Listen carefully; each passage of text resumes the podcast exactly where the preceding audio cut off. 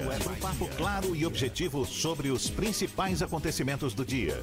Um programa com a marca do Grupo A Tarde de Comunicação e do Bahia Notícias. Para botar tempero no começo da sua manhã. Isso é Bahia. Isso é Bahia. Apresentação: Jefferson Beltrão e Fernando Duarte. Isso é Bahia. Oferecimento Ferreira Costa. Tudo para casa, construção e decoração.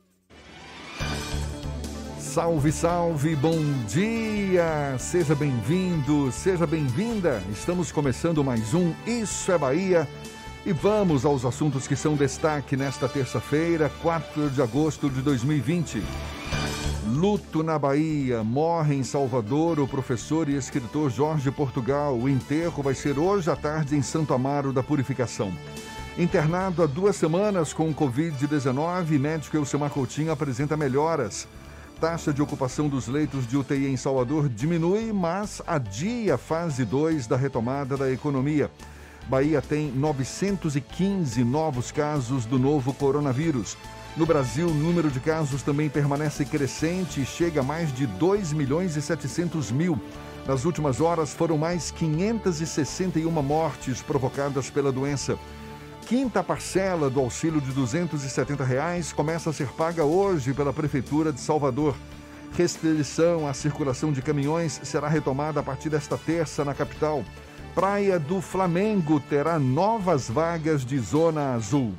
Isso é Bahia. São alguns dos assuntos que você acompanha a partir de agora neste programa recheado de informação, com notícias, bate-papo, comentários para botar tempero no começo da sua manhã. Senhor Fernando Duarte, bom dia! Bom dia, Jefferson. Bom dia, Paulo Roberto na operação, Rodrigo Tardio, Vanessa Correia, Igor Barreto na produção. E um bom dia para os nossos queridos ouvintes, aqueles que seguem a quarentenados e todos aqueles que que já retomam a sua normalidade. Alguns, inclusive, não pararam. Profissionais da área de segurança, da área de saúde, rodoviários, metroviários, motoristas de táxi, de aplicativo, frotistas, caminhoneiros e também quem atua em ramos como supermercados, farmácias, pet shops, açougues, padarias.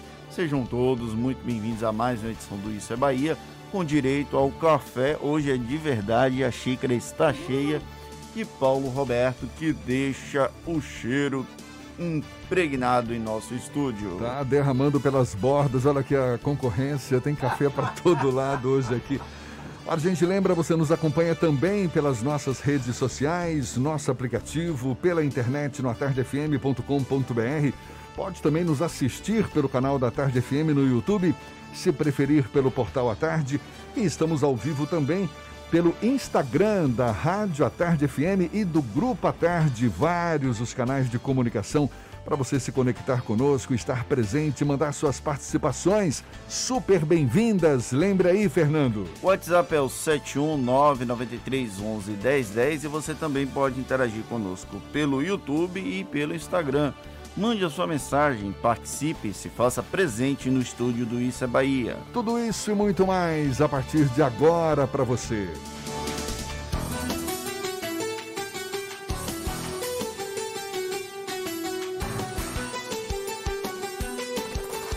Isso é Bahia.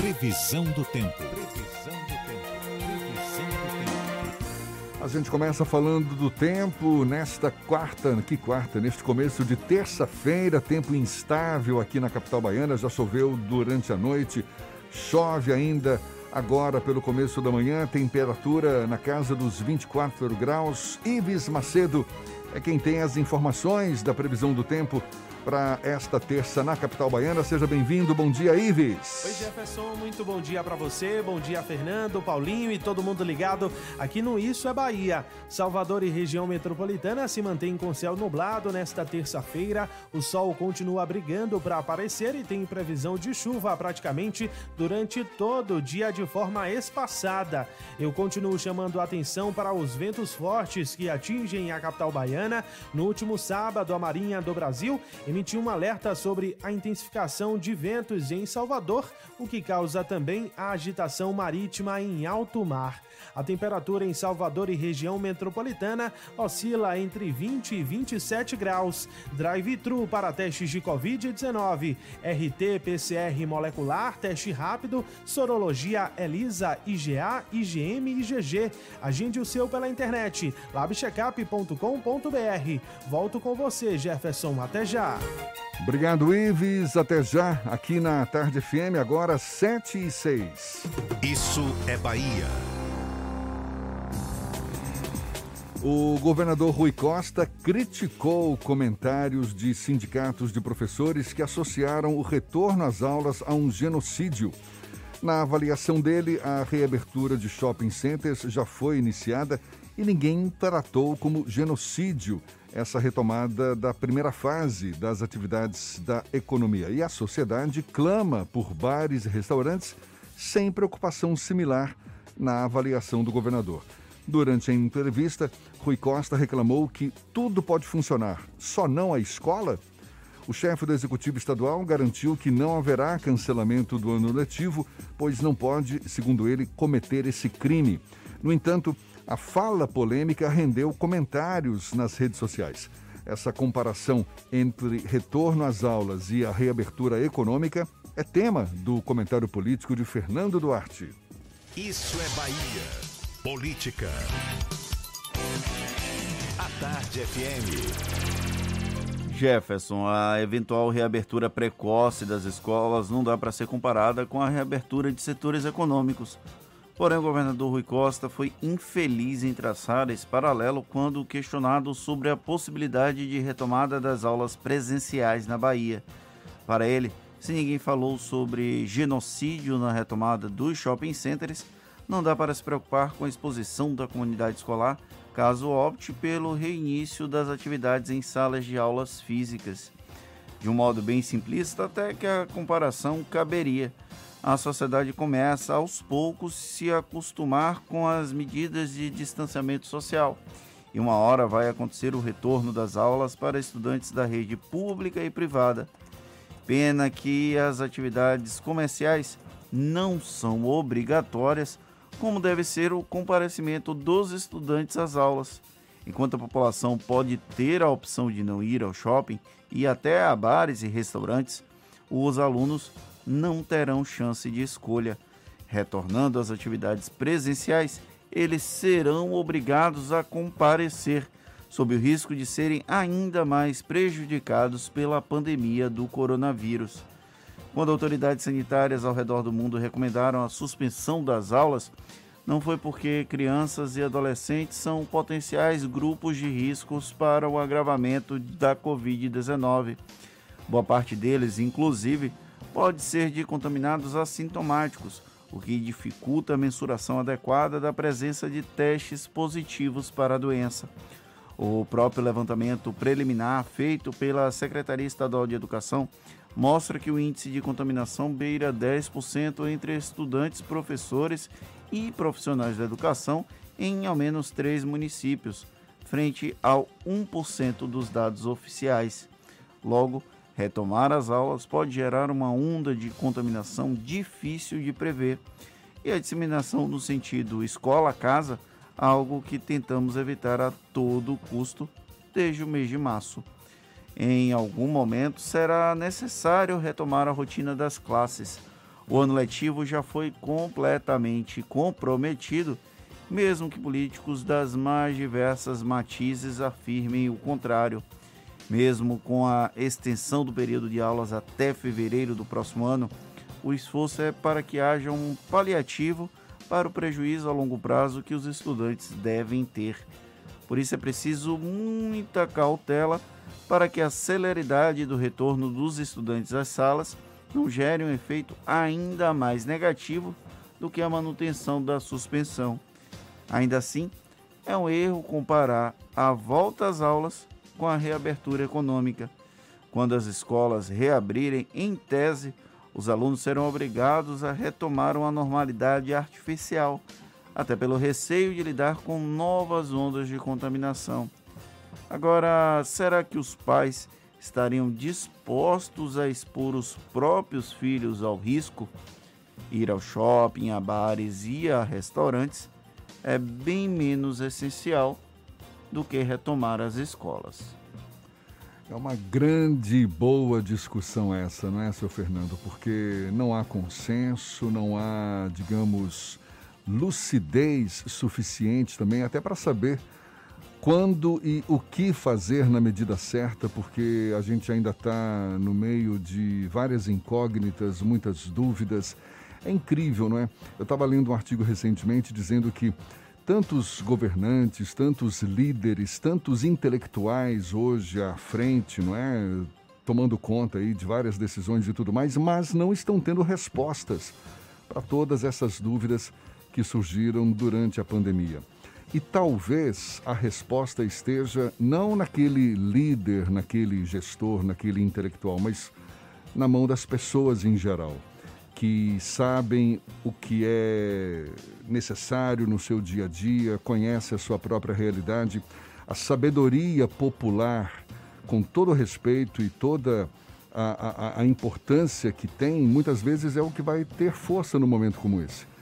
E o que deixa na, na discussão sobre o retorno às aulas, eu não tenho filhos, mas as pessoas com quem eu convivo, que eu tenho algum tipo de contato e que já são pais, eles mostram uma preocupação muito grande com o retorno às aulas, independente de ser rede pública ou privada, porque eles não sabem o que vai acontecer caso haja um grande, uma grande concentração de alunos nas salas de aulas e, eventualmente, ondas de contaminação que levem das escolas, onde as crianças e adolescentes são um grupo com menos potencial de agravamento da Covid-19, para as residências. Lembrando que aqui no Brasil, os estudantes da rede pública, por exemplo, vivem em uma condição de vulnerabilidade, alguns estudantes, lógico, em condição de vulnerabilidade com uma grande concentração de pessoas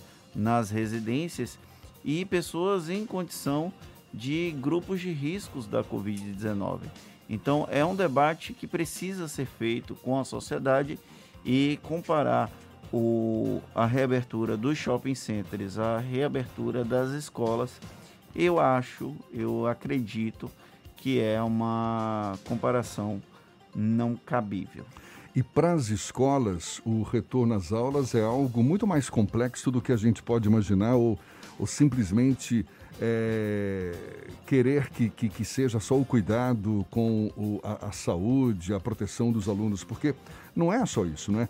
Tem que elaborar um cronograma de reposição das aulas, implementar uma, uma gestão do ensino remoto. As escolas não estavam preparadas para isso. Ah, que mais? Organizar uma. Como é, que, como é que os alunos vão ser avaliados, não é aquela avaliação diagnóstica, porque afinal de contas o aproveitamento em sala de aula presencial é talvez até melhor do que num, num, num, num esquema mais remoto. Rever o planejamento anual para o retorno das aulas, enfim, organizar atividades complementares, definir estratégias de reposição. E, claro, essas medidas de saneamento para o retorno das aulas que principalmente para crianças mais jovens, para, enfim, estudantes mais jovens, vai ser um desafio a mais. Eu tenho conhecimento de escolas que estão criando uma espécie de bolha, não no sentido literal, claro, mas um espaço em que vai haver um, uma restrição muito grande para contato com pessoas que chegam de fora. É, enfim, é o desafio que está rondando aí todas as escolas para oferecer a segurança necessária para o retorno às aulas. E nós temos certeza que as autoridades vão tomar o cuidado necessário.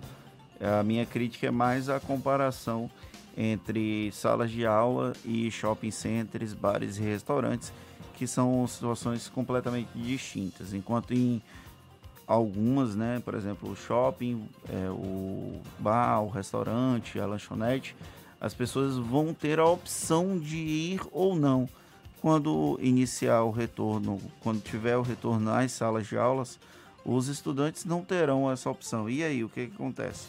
Eles serão obrigados aí? Como é que vai funcionar isso? Você, Jefferson, sente confortável em ter seus filhos indo para a sala de aula? A questão não é a palavra confortável, acho que eu, eu me sinto desafiado. Eu me sinto desafiado a encontrar um meio para que isso seja viável. Acho que é o que está todo mundo em sã consciência procurando fazer. Escolas em, em uh, junto com os pais, sabe, é, é, o, o que, que é preciso fazer para que eles voltem às aulas? Porque eu, eu penso que é importante que eles voltem às aulas. Não quero que o ano letivo seja comprometido. E eu não estou defendendo que não volte, não. Exato, tá? exato. Então não é a questão não é confortável. Acho que ninguém está se sentindo confortável. Mas como viabilizar esse conforto que é o grande desafio que a gente tem pela frente.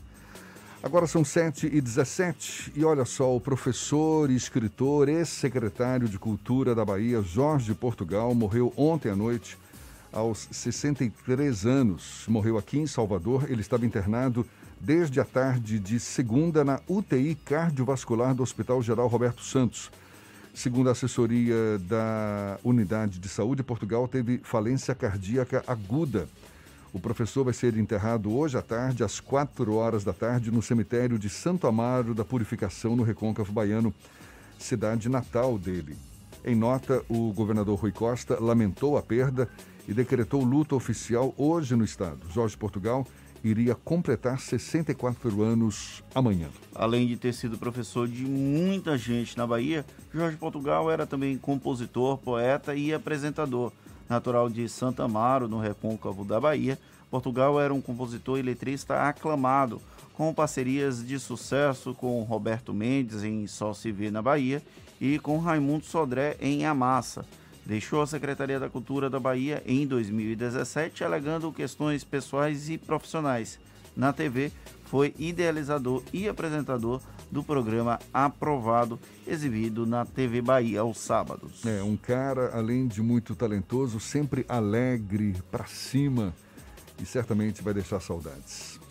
E há duas semanas internado com Covid-19, o médico ginecologista Elcimar Coutinho apresentou ontem quadro de saúde estável e com progressos no tratamento, de acordo com o boletim divulgado pelo Hospital Sírio-Libanês em São Paulo. Elcimar foi internado por uma insuficiência respiratória aguda e está aos cuidados do médico Roberto Calil. No último dia 30 de julho, o ginecologista foi transferido do Hospital Aliança, em Salvador, para o Hospital Sírio-Libanês, em São Paulo. Jefferson, a Bahia registrou nas últimas 24 horas 915 novos casos da Covid-19 e 52 mortes por causa da doença, segundo o boletim divulgado ontem pela Secretaria de Saúde do Estado. Com isso, o número de casos da doença confirmados no estado sobe para 171.000 391 e o de mortes para 3.624.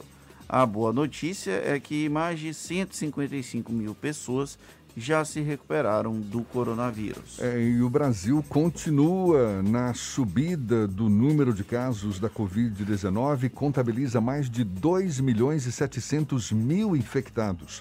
Nas últimas 24 horas foram registradas mais 561 mortes, segundo o Ministério da Saúde. O número de casos nessas últimas horas somaram mais de 16.641. Já o número total de mortes chegou a mais de 94 mil, 94.665 94.665 número de novas mortes. Aliás, não, número de mortes no total.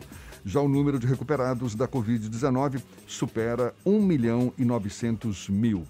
Agora, 7h20 na Tarde FM.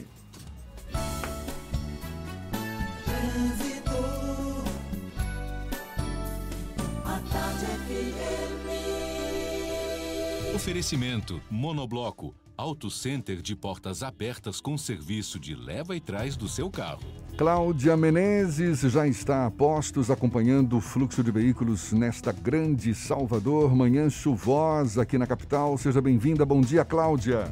Muito bom dia, dia para você, Jefferson. Bom dia para toda a turma do Isso é Bahia. Começo com informações de estrada. A BR-324 já flui com bastante intensidade nos dois sentidos, entre Salvador e Simões Filho. Uma pequena lentidão no trecho de Águas Claras, no sentido interior. E redobre a atenção motorista por causa da pista molhada. A estrada do Coco já flui um pouco melhor no trecho de Lauro de Freitas, mas atenção para pontos de alagamento, principalmente no sentido Salvador, no trecho final para quem segue em direção à paralela. Mostre que você é do time Papai Futebol Clube e garanta os melhores presentes da Do Frio para ele. Vá até uma de nossas lojas ou acesse dofrio.com.br e presenteie seu pai. Do Frio, especialista em refrigeração. Volto com você, Jefferson. Obrigado, Cláudia. Tarde FM de carona com quem ouve e gosta. Taxa de ocupação dos leitos de UTI em Salvador volta a diminuir, mas adia a fase 2 da retomada econômica. Quinta parcela do auxílio de 270 reais começa a ser paga hoje pela Prefeitura. A gente dá os detalhes já já, são 7h22 na Tarde FM. Você está ouvindo Isso é Bahia. Sabe qual é o governo que mais investe em saúde no Brasil? É o da gente. Ninguém fez tantos hospitais. São nove novos, 20 em ampliação e vem mais por aí. Já são 16 policlínicas e serão 25 até 2022. Ainda tem novas UPAs, UBS e muito mais. Tudo isso deixou a Bahia mais preparada para um grande desafio: o coronavírus. O momento ainda é difícil, mas o trabalho continua porque quem cuida da gente é o governo do estado, o governo com G, de gente. Assembleia Legislativa da Bahia. Plantão permanente contra o coronavírus e a favor de todos os baianos. Reduzindo em até 30% as mensalidades de escolas e faculdades privadas no estado. Obrigando os condomínios a comunicarem casos de violência doméstica. Autorizando a criação de uma política de compra emergencial de produtos da agricultura familiar. Melhorando leis em benefício dos profissionais de saúde e pacientes dos centros de acolhimento. Juntos, vamos, vamos fazer, fazer valer a nossa força e vencer o coronavírus. ALBA, Assembleia Legislativa da Bahia. Sabe qual é o governo que mais investe em saúde no Brasil? É o da gente. É. O governo do estado chamou a responsabilidade e fez a saúde chegar mais perto de todos os baianos. E olha que a Bahia tem o tamanho da França, o que torna esse desafio ainda maior. Ninguém fez tantos hospitais. São nove novos, 20 em ampliação e vem mais por aí. Obras G, como o Hospital Metropolitano e o Clériston Andrade 2, com 40 leitos de UTI e o maior centro cirúrgico do interior. Já são 16 policlínicas e serão 25 até 2022. Ainda tem novas UPAs, UBS e muito mais. Tudo isso descentralizou os serviços de saúde e deixou a Bahia mais preparada para um grande desafio, o coronavírus. Para enfrentar a pandemia, o governo dobrou o número de leitos no estado e dedicou hospitais para casos da doença. O momento ainda é muito difícil, mas o trabalho continua na capital e no interior, porque quem cuida da gente é o governo do estado, o governo com G de gente. Monobloco, o pneu mais barato da Bahia. 0800 111 70 80 e a hora certa. Agora, 7h24, a Tarde FM. Você sabia que na Monobloco toda a energia elétrica utilizada para consertar o seu carro é captada de placas solares? E que o óleo trocado do seu carro vai para reciclagem para ser refinado novamente? E que na Monobloco os pneus velhos deixados pelos clientes podem virar chachim, cadeira e até asfalto? Não sabia? Então se ligue. Monobloco faz tudo de mecânica e tem o pneu mais barato da Bahia. Água de Meninos, Lauro de Freitas e Abrantes. 0800 111 7080. Voltamos a apresentar Isso é Bahia. Um papo claro e objetivo sobre os acontecimentos mais importantes do dia. Agora, 7h25, a gente segue juntos pela Tarde FM. Vamos à redação do portal Bahia Notícias. Lucas Arras, apostos desde cedo, também tem novidades pra gente. Bom dia, Lucas. Bom dia, Jefferson e quem nos ouve aqui na capital do estado. O Diário Oficial da União de hoje trouxe um veto integral do presidente Jair Bolsonaro ao projeto de lei que previu uma indenização de 50 mil reais para trabalhadores da área de saúde incapacitados pela Covid-19. O, pro, o projeto tinha sido aprovado no último dia 14 de julho na Câmara dos Deputados. Como justificativa, o presidente apontou que o projeto de lei é inconstitucional e contrário ao interesse público, já que prevê benefício indenizatório para agentes públicos, criando despesa continuada em período de calamidade no qual tais medidas estão vedadas. E o governo da Bahia empenhou cerca de 2 milhões de reais para intervenções emergenciais e correção de implementação de um novo gasoduto de aço de carbono na Avenida Heitor Dias, aqui em Salvador. O serviço foi contratado após vazamentos de gás natural que vinham ocorrendo desde março em dutos da Bahia Gás. Os contratos de 2 milhões de reais, cerca de 2 milhões de reais, foram assinados sem licitação e a Bahia Gás não soube informar os impactos quantitativos do vazamento nos dois dutos. Eu sou Lucas Arraes, falo direto da redação do Bahia Notícias para o programa Isso é Bahia. É com vocês aí no estúdio.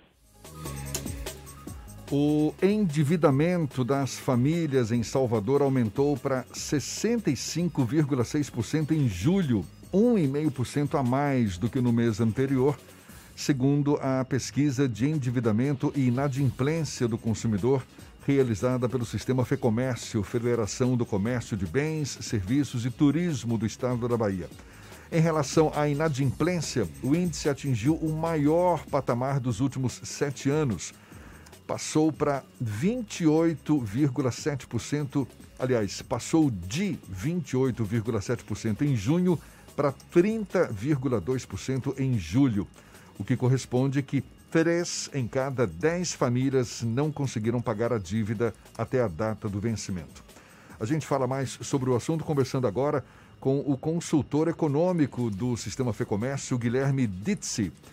Nosso convidado aqui no Isso é Bahia, seja bem-vindo. Bom dia, Guilherme. Bom dia, Jefferson. Bom dia, Fernando. Bom dia a todos os ouvintes e internautas do YouTube aí da a Tarde FM do Isso é Bahia. É um prazer falar com vocês. Prazer todo nosso. Guilherme, esse aumento do endividamento e, e da inadimplência das famílias de Salvador já é reflexo da crise econômica provocada pelo novo coronavírus, por essa pandemia. E tende a aumentar, na sua opinião, Guilherme? Olha, Jefferson, tende sim, porque a situação ainda é muito difícil, né? O que, que levou esse aumento do endividamento com o aumento da inadimplência? Uh, vale lembrar para os ouvintes o seguinte: se você tem um aumento do endividamento, só que as famílias tendo condição de pagar essa dívida, é completamente saudável. O problema nesse momento é que, com desemprego elevado, com a restrição da renda, as famílias estão tendo que se endividar, principalmente com cartão de crédito, para poder manter o consumo da sua família, só que não estão conseguindo pagar essa fatura do cartão de crédito. Então aí se tornam inadimplentes. Então esse é o, esse é o grande perigo, porque a gente vê né, no meio dessa pandemia as pessoas no desespero né, para manter o consumo básico e não tendo condição de, de pagar e arcar com esses compromissos. E é um número assustador porque é um dos maiores dos últimos anos. E é bom que fique bem claro, você já até ressaltou, não é? O endividamento é uma coisa, a inadimplência é outra. Muito bem se você consegue se endividar, mas com condições de pagar essas dívidas. E a perspectiva é de não condições de pagar essas dívidas.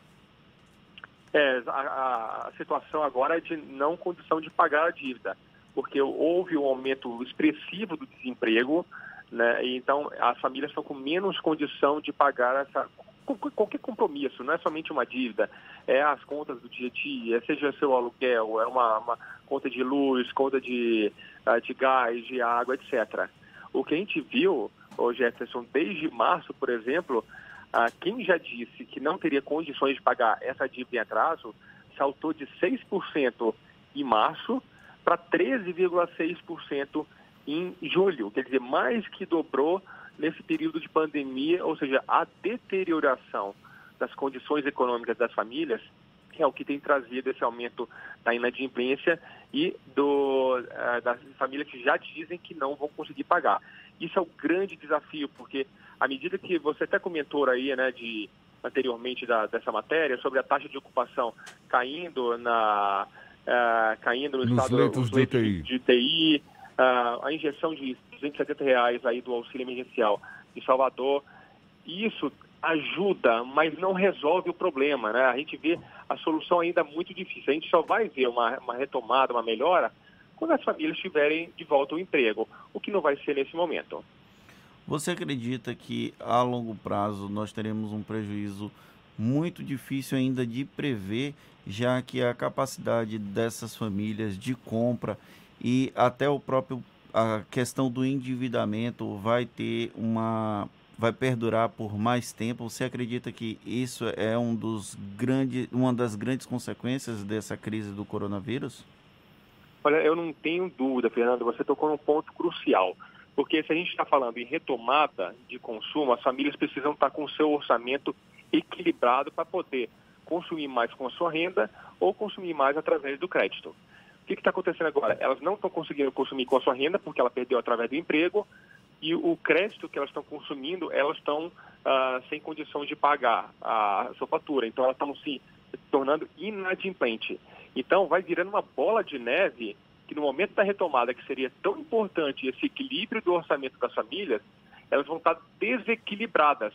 Ou seja, o tempo será muito mais de recuperação. Primeiro, elas precisarão ah, recompor a sua renda, é, pagar os compromissos anteriores, pagar as dívidas em atraso, para depois consumir.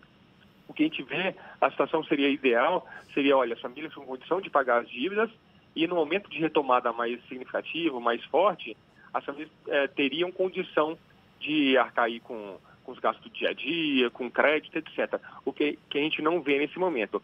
E vale lembrar né, que a situação ah, seria ainda pior se não fosse esses auxílios emergenciais, né, de 600 reais, de 300 reais, porque a gente fez um cálculo que no segundo trimestre desse ano, o varejo da Bahia, se não tivesse havido esse, essa, a injeção de recursos, teria tido uma perda de 40, a 43%, ao invés, ao invés dos 20% que, que foi no, no, no segundo trimestre.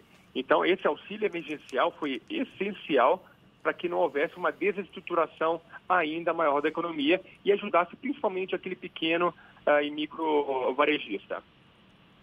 Não bastasse essa perda de força não é, do, do, do poder aquisitivo da, das pessoas em geral, ah, o, o, próprio setor do comércio foi afetado também com o desemprego, não é isso, Guilherme? Por exemplo, eu tenho aqui dados do Ministério da Economia que foram divulgados no, no fim do mês passado. Em junho, houve fechamento de 2.500 vagas formais aqui no estado e o pior saldo foi o do comércio, com menos mil e 1.140 vagas. Ou seja, tem esse impacto a mais ainda para ser sentido no setor do comércio. É, não é só comércio, né, Jefferson? Se você olha, todos os dados são bastante negativos está ali uma disputa entre comércio e serviços, quem ganha né, nesse momento de maior número de demissões. Isso é um cenário é, muito ruim para a economia, como você bem comentou, né? Ah, com, quando uma pessoa é desempregada, perde o seu emprego, ah, ela está falando ali que ela vai impactar numa renda de mais duas pessoas, porque na, na casa ah, brasileira, na casa baiana, tem uma média de três pessoas por residência. Então, se ela perder o emprego, ela vai impactar a renda de, de mais duas pessoas. Então, isso gera um desconforto geral para as famílias, elas vão evitar consumir qualquer tipo de produto que tenha que se comprometer com renda. Por exemplo, vamos pegar eletrodoméstico, né? Se eu vou comprar uma geladeira, eu preciso ter a certeza que eu estarei no meu emprego, estarei na minha renda, estarei com minha renda mais segura para poder consumir e parcelar esse produto em 12 meses. Ah, seja um móvel, seja um, ah, um bem de autopeça, seja até mesmo um carro, etc. Então, esses setores foram mais afetados durante a crise. Por outro lado, supermercados e farmácias conseguiram ter um desempenho mais favorável. Evidentemente, são setores essenciais, as famílias precisam ali estar no dia a dia consumindo, uh, os supermercados continuam com desempenho positivo, de, porque as famílias precisam semanalmente uh, ir, ir ao seu consumo. Agora, até mesmo o setor de farmácias já perdeu o fôlego porque ah, as famílias compraram no mês de março, abril, todos os, os itens de prevenção, né, álcool gel, máscara, ah, antialérgico, antitérmico, tudo para se proteger. E depois, a partir de maio e junho, foram as compras residuais. Então, o crescimento não foi tão expressivo. O único que está so sobrevivendo de forma mais significativa no varejo é o setor de supermercados, mas não adianta um somente sobreviver enquanto os outros estão deteriorados. O, a área do comércio ela já vislumbra alternativas ou até iniciativas dos, das instituições públicas, dos entes públicos, para tentar reativar a economia para além da, do processo de reabertura de shoppings, bares e restaurantes. Eu estou falando no sentido mais macro mesmo, até no plano nacional. Vocês vislumbram um empenho da, dos governos nesse sentido? Bom, eu acho que vou dividir em duas partes. Primeiro, a FEComércio uh, tem atuado bastante com os órgãos de, de governo, estadual, municipal, aí com pedido de postergação, por exemplo, do IPTU. Uh, ah, então, tem uma articulação muito importante para que os varejistas tenham algum fôlego de caixa nesse momento, né, com postergação de imposto, facilidade de crédito, etc. O que a gente vê nível nacional é que há umas, as condições para uma retomada será melhor do que no passado recente, daqui a uns dois, três anos. Isso por quê? A inflação, por mais que tenha havido toda essa pandemia, a inflação está extremamente controlada, não há risco de aumento expressivo da inflação. Outro ponto, a taxa de juros, a taxa Selic, que é a taxa básica da economia, ela está muito baixa, ela está em 2,25. Tende a cair, talvez amanhã, mais 0,25, meio ponto. Então, as, as empresas vão captar dinheiro, uma retomada da economia, de uma forma muito mais barata. Então, uh, diferentemente de há três, quatro anos, onde a taxa de juros estava em 14%. Né? Então, a, a, captação agora de recursos através do sistema financeiro vai ser muito mais barato. Isso vai facilitar bastante uh, os investimentos, contratação em pessoas, uh, aquisição de máquinas e equipamentos, investir na sua loja. Então, as condições básicas para as empresas estão melhores do que no, no, passado. Então, isso vai dar uma condição aí mais favorável para uma retomada mais, mais forte, não para esse ano, mas para o ano que vem. Guilherme, você como consultor econômico, o que, que você recomenda para as empresas, especialmente as pequenas e médias empresas que tiveram que demitir funcionários, reduzir custos e agora com a retomada das atividades de uma forma gradual, mesmo que seja assim, precisando manter o negócio vivo, qual é a fórmula, qual a melhor estratégia no momento como esse? Olha, é, é difícil, né? A gente que está mais fora do, do, dia a dia do varejo, do, das vendas em si, você dá uma dica importante num momento tão difícil. Mas o que a gente fala para o varejista é que ele é sempre um guerreiro, sempre foi em todas todas as épocas da economia. E, uh, o varejo ajudou a economia na, na, na, crise de 2008, ajudou a economia agora no, no auge de 2013, 2014. Então, o varejo tem um papel extremamente importante na economia e o varejista faz parte disso. Neste momento, é ter, é ter muita cautela e repensar o seu negócio, né? É o que a gente fala parece muito óbvio, mas às vezes não acontece. Que é aquela velha história da barriga no balcão é você estar no dia a dia do seu negócio, você ver os erros, você ver os acertos do, que o consumidor está sofrendo ali no dia a dia, você vê o seu funcionário, o que, que você pode melhorar na atenção que ele possa ter com o seu, com o seu cliente, você entrar no mercado digital, não quer dizer e-commerce, vendas online, tá? É, ele entrar na internet para expor os seus produtos e serviços, no Instagram, no Facebook, uh, com o WhatsApp, ou seja, ter uma comunicação muito mais próxima com esse consumidor para potencializar as vendas. Isso está sendo um mecanismo bem barato e, e, atinge bastante os consumidores, ainda mais nesse momento de isolamento. Então, é não ficar parado, não desistir. O varejista, o comerciante, o empresário, ele é guerreiro, então ele vai passar por essa crise, todas as crises passam, e agora é o momento de repensar o seu negócio, tornar mais. Uh, otimizar os seus negócios, uh, otimizar o número de funcionários para tentar ir nessa recuperação, sobreviver e no futuro próximo ter condições aí para poder se expandir uh, de uma maneira gradual e lenta, mas pelo menos sobrevivendo.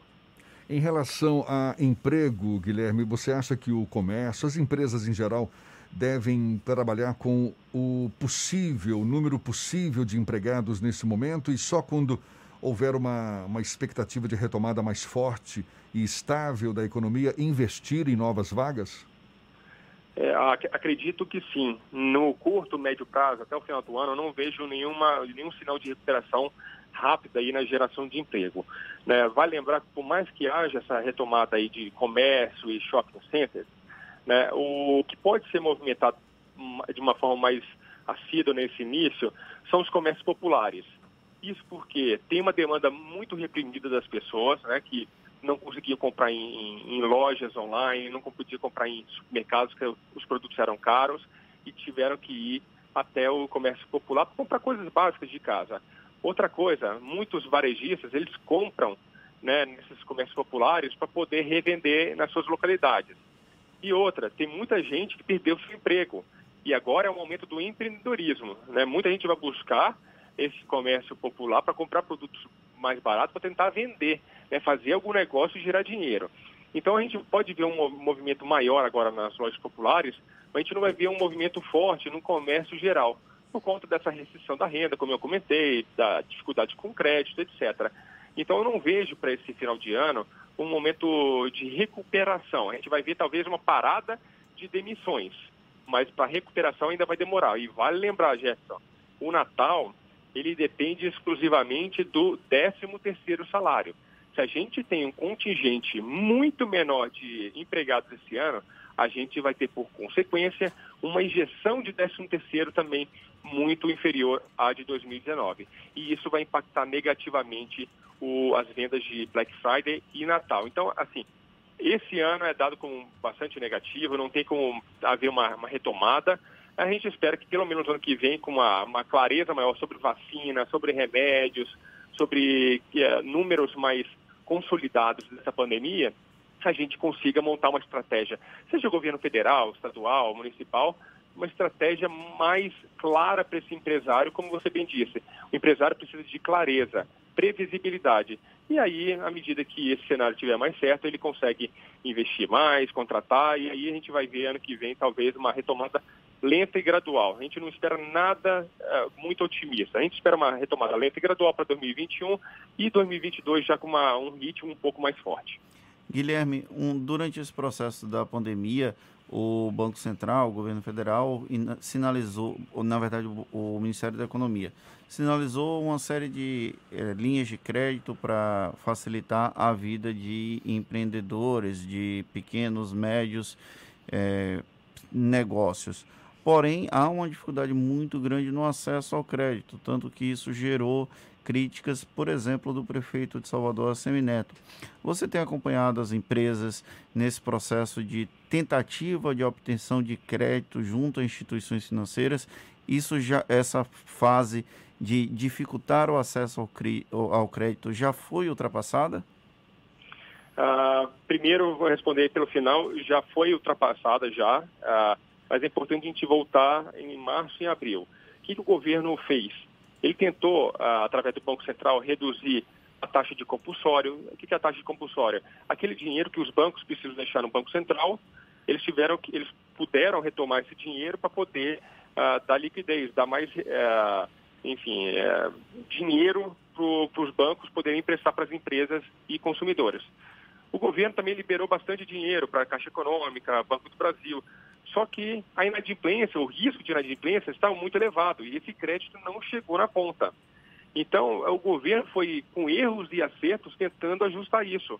Então, o crédito ao longo de, 2000, é, de março, abril e maio não chegou na ponta. Então, foi um grande erro aí de, de, do governo de não conseguir fazer isso. Agora, o que, que melhorou?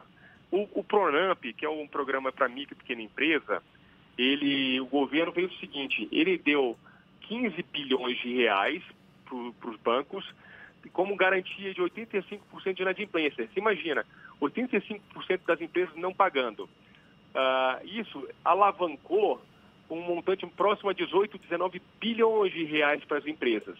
Com uma taxa de juros, a, a Selic, como eu falei, 2,25 mais 1,25, ou seja, no total 3,5% ao ano. É inédito na história uma, uma, uma condição dessa com oito meses de carência, com 36 meses de para pagamento. Sabe quanto tempo terminou esse, essas linhas de crédito? Dois em, dias. 20 dias. E, né, acabou, acabou tudo em, em é, poucos dias. Porque não havia, não havia condição melhor do que essa. Até mesmo agora com o governo, com a medida provisória 944, ele está injetando mais 12 bilhões de reais só falta a sanção aí do, do presidente da República, isso vai alavancar cerca de 14, 15 bilhões de reais a mais. Então é importante que o, que o empresário fique atento para essa nova leva, porque é um crédito fácil, barato e que vai ajudar muito nesse momento de retomada. Eu acho que o governo aprendeu, né, respondendo a sua pergunta, aprendeu com erros e acertos desde março e agora conseguiu efetivar a chegada do crédito para, para as empresas, que é tão essencial. Você acha que vem aí um novo Pronamp? Vai vir a ampliação. Só está esperando aí a, a, a, sanção do presidente da República na, na, na MP 944, com esses 12 bilhões que serão essenciais aí para a recuperação, principalmente do micro e pequeno empresário, né? Porque a gente sabe, né, Jefferson, que os grandes já têm acesso aos grandes bancos ou financiamento externo. Então, para eles, a situação ficou mais cômoda né, durante a crise. Agora, para o micro pequeno empresário, foi, foi, uh, foi muito danoso essa restrição de crédito e agora está vindo através do Pronamp. É um programa de muito sucesso, porque o governo ali atua com 85% de risco, né? Não, não, há nenhum lugar, no, talvez no mundo, que tenha tido um mecanismo como esse. Então, é, foi um programa de excelência, tanto que o governo está expandindo o auxílio emergencial de 600 reais e também está tá prorrogando aí o Pronamp, nessa falta sanção. Mas esses programas de sucessos têm tido uma repercussão muito boa, principalmente nesse momento de retomada da economia. É, eu acho que esse Pronamp foi a melhor notícia que os micro, pequenos empresários tiveram nesses últimos dias. Pena que durou pouco tempo e nem todos tiveram acesso. Mas vamos aguardar a próxima leva. Guilherme, muito obrigado. Guilherme Ditsi, consultor econômico da FEComércio, Federação do Comércio de Bens, Serviços e Turismo do Estado da Bahia. Muito obrigado pela sua disponibilidade, pelas suas colocações e um bom dia para você. Bom dia, Jefferson Fernando. Prazer falar com todos da Tarde FM. Isso é Bahia. Até a próxima. Essa conversa, você sabe, vai estar disponível logo mais na íntegra nos nossos canais no YouTube, Spotify, iTunes e Deezer, 7h47 na Tarde FM.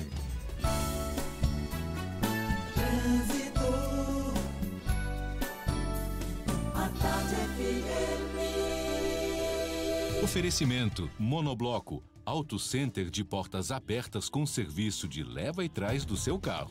A gente volta a falar com Cláudia Menezes. Tem novidades para gente, Cláudia?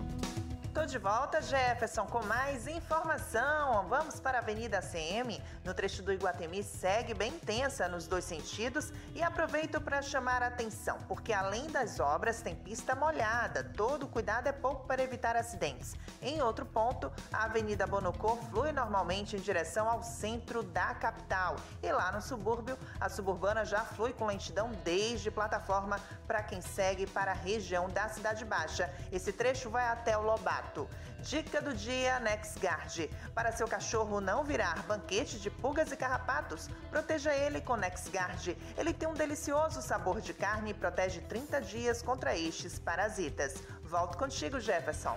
Obrigado, Cláudia. Tarde FM de carona com quem ouve e gosta. Restrição à circulação de caminhões será retomada a partir de hoje na capital baiana. E a Praia do Flamengo terá novas vagas de zona azul. Assuntos que você acompanha ainda nesta edição, 7h49 na Tarde FM. Você está ouvindo Isso é Bahia. Sabe qual é o governo que mais investe em saúde no Brasil? É o da gente. É. O governo do estado chamou a responsabilidade e fez a saúde chegar mais perto de todos os baianos. E olha que a Bahia tem o tamanho da França, o que torna esse desafio ainda maior. Ninguém fez tantos hospitais. São nove novos, 20 em ampliação e vem mais por aí. Obras G, como o Hospital Metropolitano e o Clériston Andrade 2, com 40 leitos de UTI e o maior centro cirúrgico do interior. Já são 16 policlínicas e serão 25 até 2022. Ainda tem novas UPAs, UBS e muito mais. Tudo isso descentralizou os serviços de saúde e deixou a Bahia mais preparada para um grande desafio, o coronavírus. Para enfrentar a pandemia, o governo dobrou o número de leitos no estado e dedicou hospitais para casos da doença.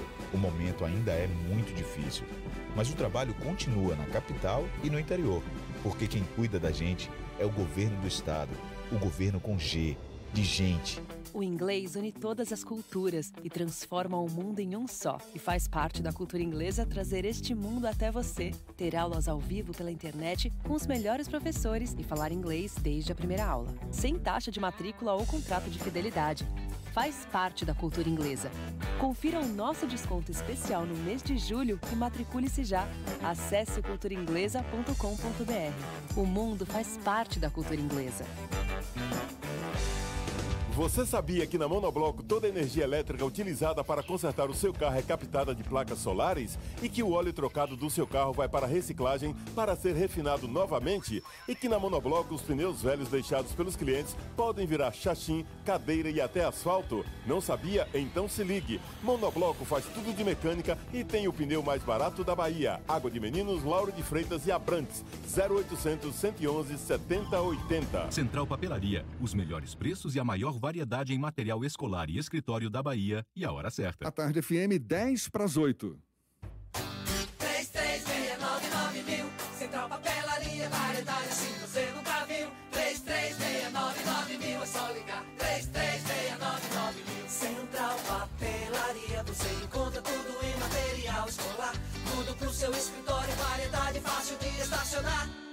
3369 Ligue 3369 mil, a maior variedade em material escolar e de escritório. Central Papelaria Lauro de Freitas. 3369 mil.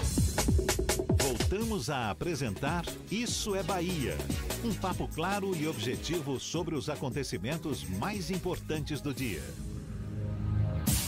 Daqui a pouco tem as dicas da Marcita para você fazer a sua terça-feira ficar mais animada, mais divertida. Primeiro vamos à redação do Portal à Tarde. Thaís Seixas também tem novidades para gente. Bom dia, Thaís. Oi, Jefferson, bom dia. Bom dia, Fernando, e a você que acompanha o nosso programa. Um avião de pequeno porte faz um pouso de emergência no Aeroporto Internacional de Salvador. Segundo a empresa Vancy Airports, que administra o terminal aéreo, a situação ocorreu na tarde de ontem e ninguém ficou ferido. A pista auxiliar ficou interditada por quase duas horas e três voos precisaram ser alterados. Uma equipe do Corpo de Bombeiros do aeroporto foi acionada após o alerta de falha mecânica na aeronave, que foi retirada por volta das sete da noite. E vai ser inaugurado em Salvador, logo mais às 10 da manhã, o Centro de Recuperação do Turismo. O equipamento vai ser entregue pelo prefeito Assemineto e o secretário de Cultura e Turismo, Pablo Barroso, que apresentam ainda o plano de retomada do setor. O centro vai funcionar no Hub Salvador, no bairro do Comércio, de segunda a sexta, das nove da manhã às quatro da tarde. A proposta é integrar serviços e consultorias para empresas de turismo. Mais informações estão no site retomada.turismo.salvador.ba.gov.br. Essas e outras notícias estão no portal à tarde, atarde.com.br. Vamos ouvir agora as dicas da Marcita. Shows, dança, teatro, música, diversão. Ouça agora as dicas da Marcita com Márcia Moreira. Olá, vamos às dicas para esta terça-feira. Estão abertas as inscrições para o Cine Ceará Festival Ibero-Americano de Cinema. Realizado desde 1991, o Cine Ceará comemora três décadas neste ano e será realizado de 28 de novembro a 4 de dezembro em formato presencial e virtual por conta da pandemia do novo coronavírus. As inscrições são gratuitas. Para participar, os interessados devem acessar o site cineceará.com, onde estão disponíveis o formulário de inscrição e o regulamento. O festival reserva um mínimo de 30% de participação para mulheres diretoras nas mostras competitivas. E a curadoria do festival prioriza trabalhos inéditos.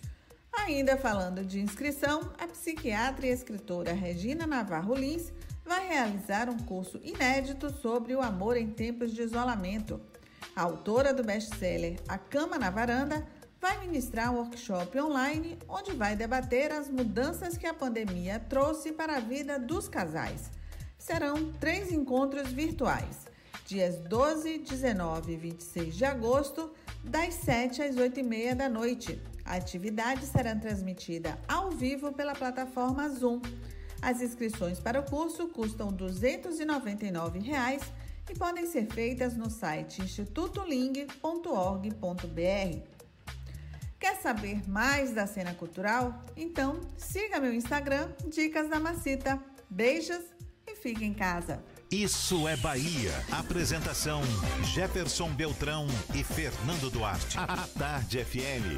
Quem ouve, gosta. Isso é Bahia. Economia. A Tarde FM. Bom dia, Jefferson Fernando e queridos ouvintes da rádio A Tarde FM. Ontem o nosso índice Ibovespa teve uma leve variação negativa de 0,08%, fechando a 102.800 pontos, se deslocando das bolsas internacionais que subiram impulsionadas por outra vacina que chegou à fase finais de teste e pelo anúncio de intenção de compra do TikTok pela Microsoft. Além disso, o dólar comercial avançou 1,83% a R$ 5,31. E para hoje, o foco do investidor fica com indicadores de atividade sobre a produção industrial brasileira e sobre dados do setor de serviço na China. Eu sou Nicolau Eloy, sócio da BP Money, a plataforma educacional da BP Investimentos. E para nos conhecer mais, acesse o nosso site bpmoney.com.br.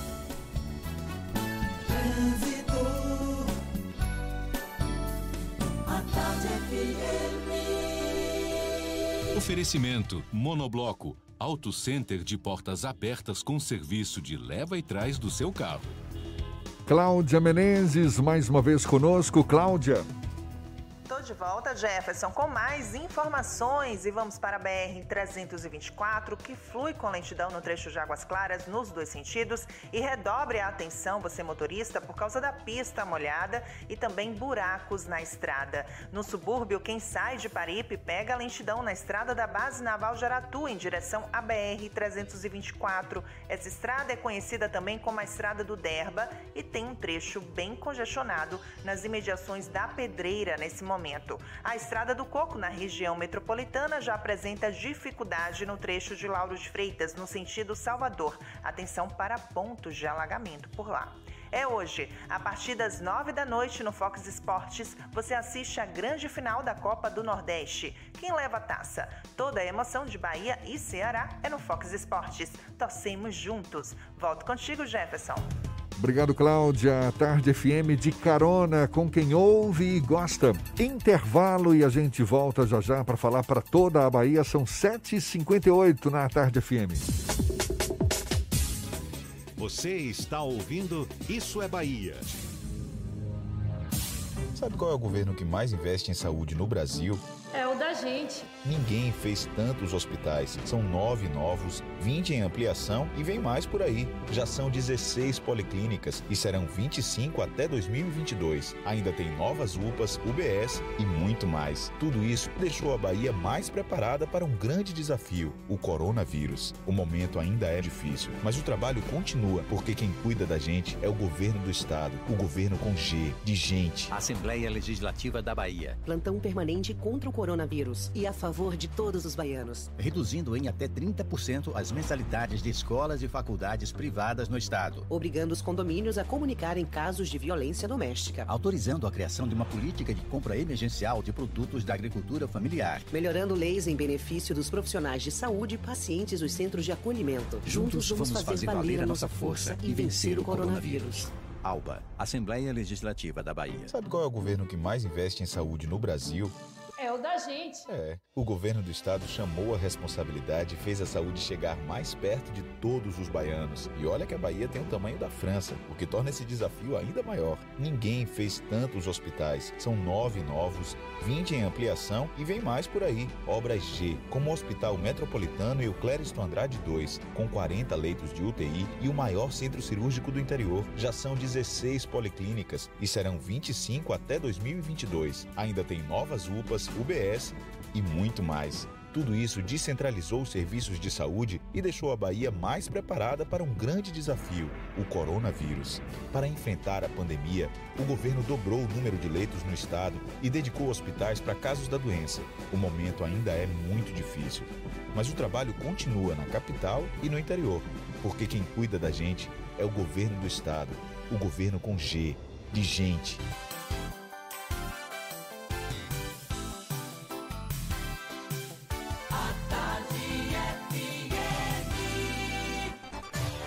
Atenção, emissoras afiliadas à Tarde FM. Em 5 segundos, isso é Bahia para todo o estado.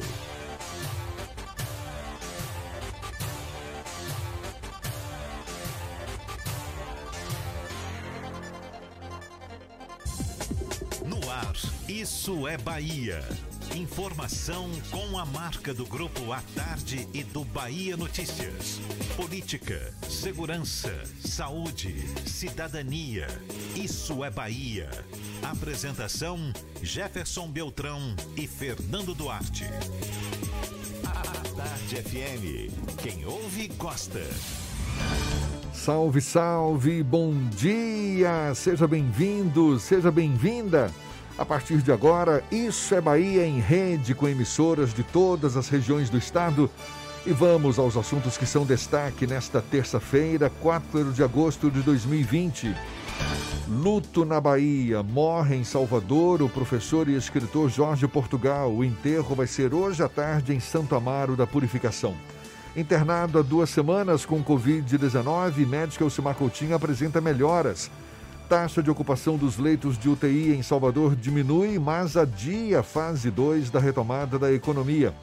Bahia tem 915 novos casos do novo coronavírus. No Brasil, o número de casos também permanece crescente e chega a mais de 2 milhões e 700 mil. Nas últimas horas foram 561 mortes provocadas pela doença.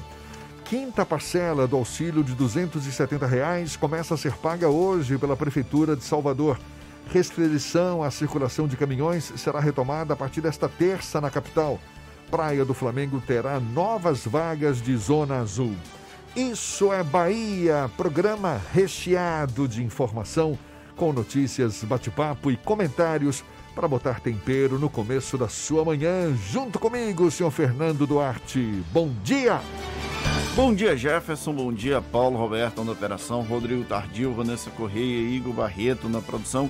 E um bom dia para as nossas queridas emissoras parceiras e afiliadas, a Itapuí FM de Tororó, Eldorado FM de Teixeira de Freitas, RB Líder FM de Rui Barbosa, Serrana Líder FM de Jacobina, Baiana FM de Itaberaba, 93 FM de Jequié, Interativa FM de Itabuna, Ativa FM de Eunápolis, Cultura FM de Paulo Afonso, Líder FM de Irecê e Cidade FM de Luiz Eduardo Magalhães. Sejam todos muito bem-vindos a mais uma edição do Isso é Bahia. A gente lembra, você nos acompanha também pelas nossas redes sociais, tem o nosso aplicativo, facinho de ser baixado. Pela internet é só acessar a tardefm.com.br. Olha nós aqui, estamos também no canal da Tarde FM no YouTube.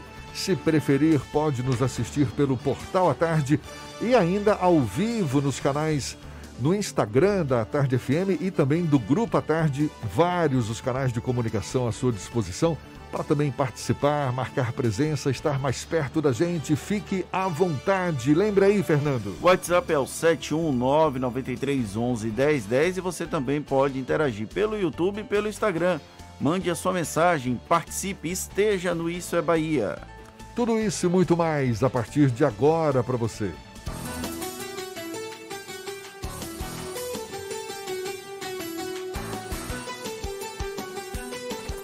Isso é Bahia. Previsão do tempo. Previsão do tempo. Previsão do tempo. A terça-feira amanheceu com tempo instável aqui na capital baiana, já vinha chovendo durante a noite, agora no começo da manhã permanece esse tempo chuvoso e a temperatura um pouquinho mais baixa, mínima de 22, máxima de 28 graus ao longo do dia, com previsão de novas pancadas a qualquer hora. A previsão do tempo para o interior do estado a gente acompanha agora no segundo tempo de Ives Macedo. Mais uma vez, seja bem-vindo, Ives. Olá, Jefferson, muito bom dia novamente para você. Bom dia para todos os nossos ouvintes que nos acompanham nessa segunda hora do Isso é Bahia. E eu já começo trazendo a previsão do tempo para Itabuna, que tem previsão de sol e aumento de nuvens agora de manhã, com pancadas de chuva à tarde e à noite. Temperatura oscila entre 19 e 28 graus. Em Irecê, a previsão é de sol forte nesta terça e não tem previsão de chuva. Mínima deve ficar em 12 e máxima em 27 graus. Seu pai merece um Multisplit Midea. Garanta esse presentão para ele. Ligue para Do Frio 3380-2600 e mostre que você torce para o time Papai Futebol Clube. É contigo, Jefferson, e volto amanhã. Valeu, Ives, aqui na Tarde FM, agora 8 e 5. Isso é Bahia. O ministro da Cidadania, Onyx Lorenzoni, teve um processo de investigação de Caixa 2 nas campanhas eleitorais de 2012 e 2014 encerrado após o pagamento de uma prestação pecuniária de 198 mil reais. O acordo, firmado com a Procuradoria-Geral da República, é o primeiro do tipo não persecução penal regulamentado pela lei anticrime, assinado perante o Supremo Tribunal Federal. O Caixa 2 paga ao ministro foi revelado na delação premiada dos executivos do grupo JF, dono da JBS. Segundo a defesa do ministro, ele terá que recorrer a um empréstimo bancário para quitar a cifra, além de usar parte de suas economias pessoais. Essa benesse a Onyx Lorenzoni é tema do comentário político de Fernando Duarte.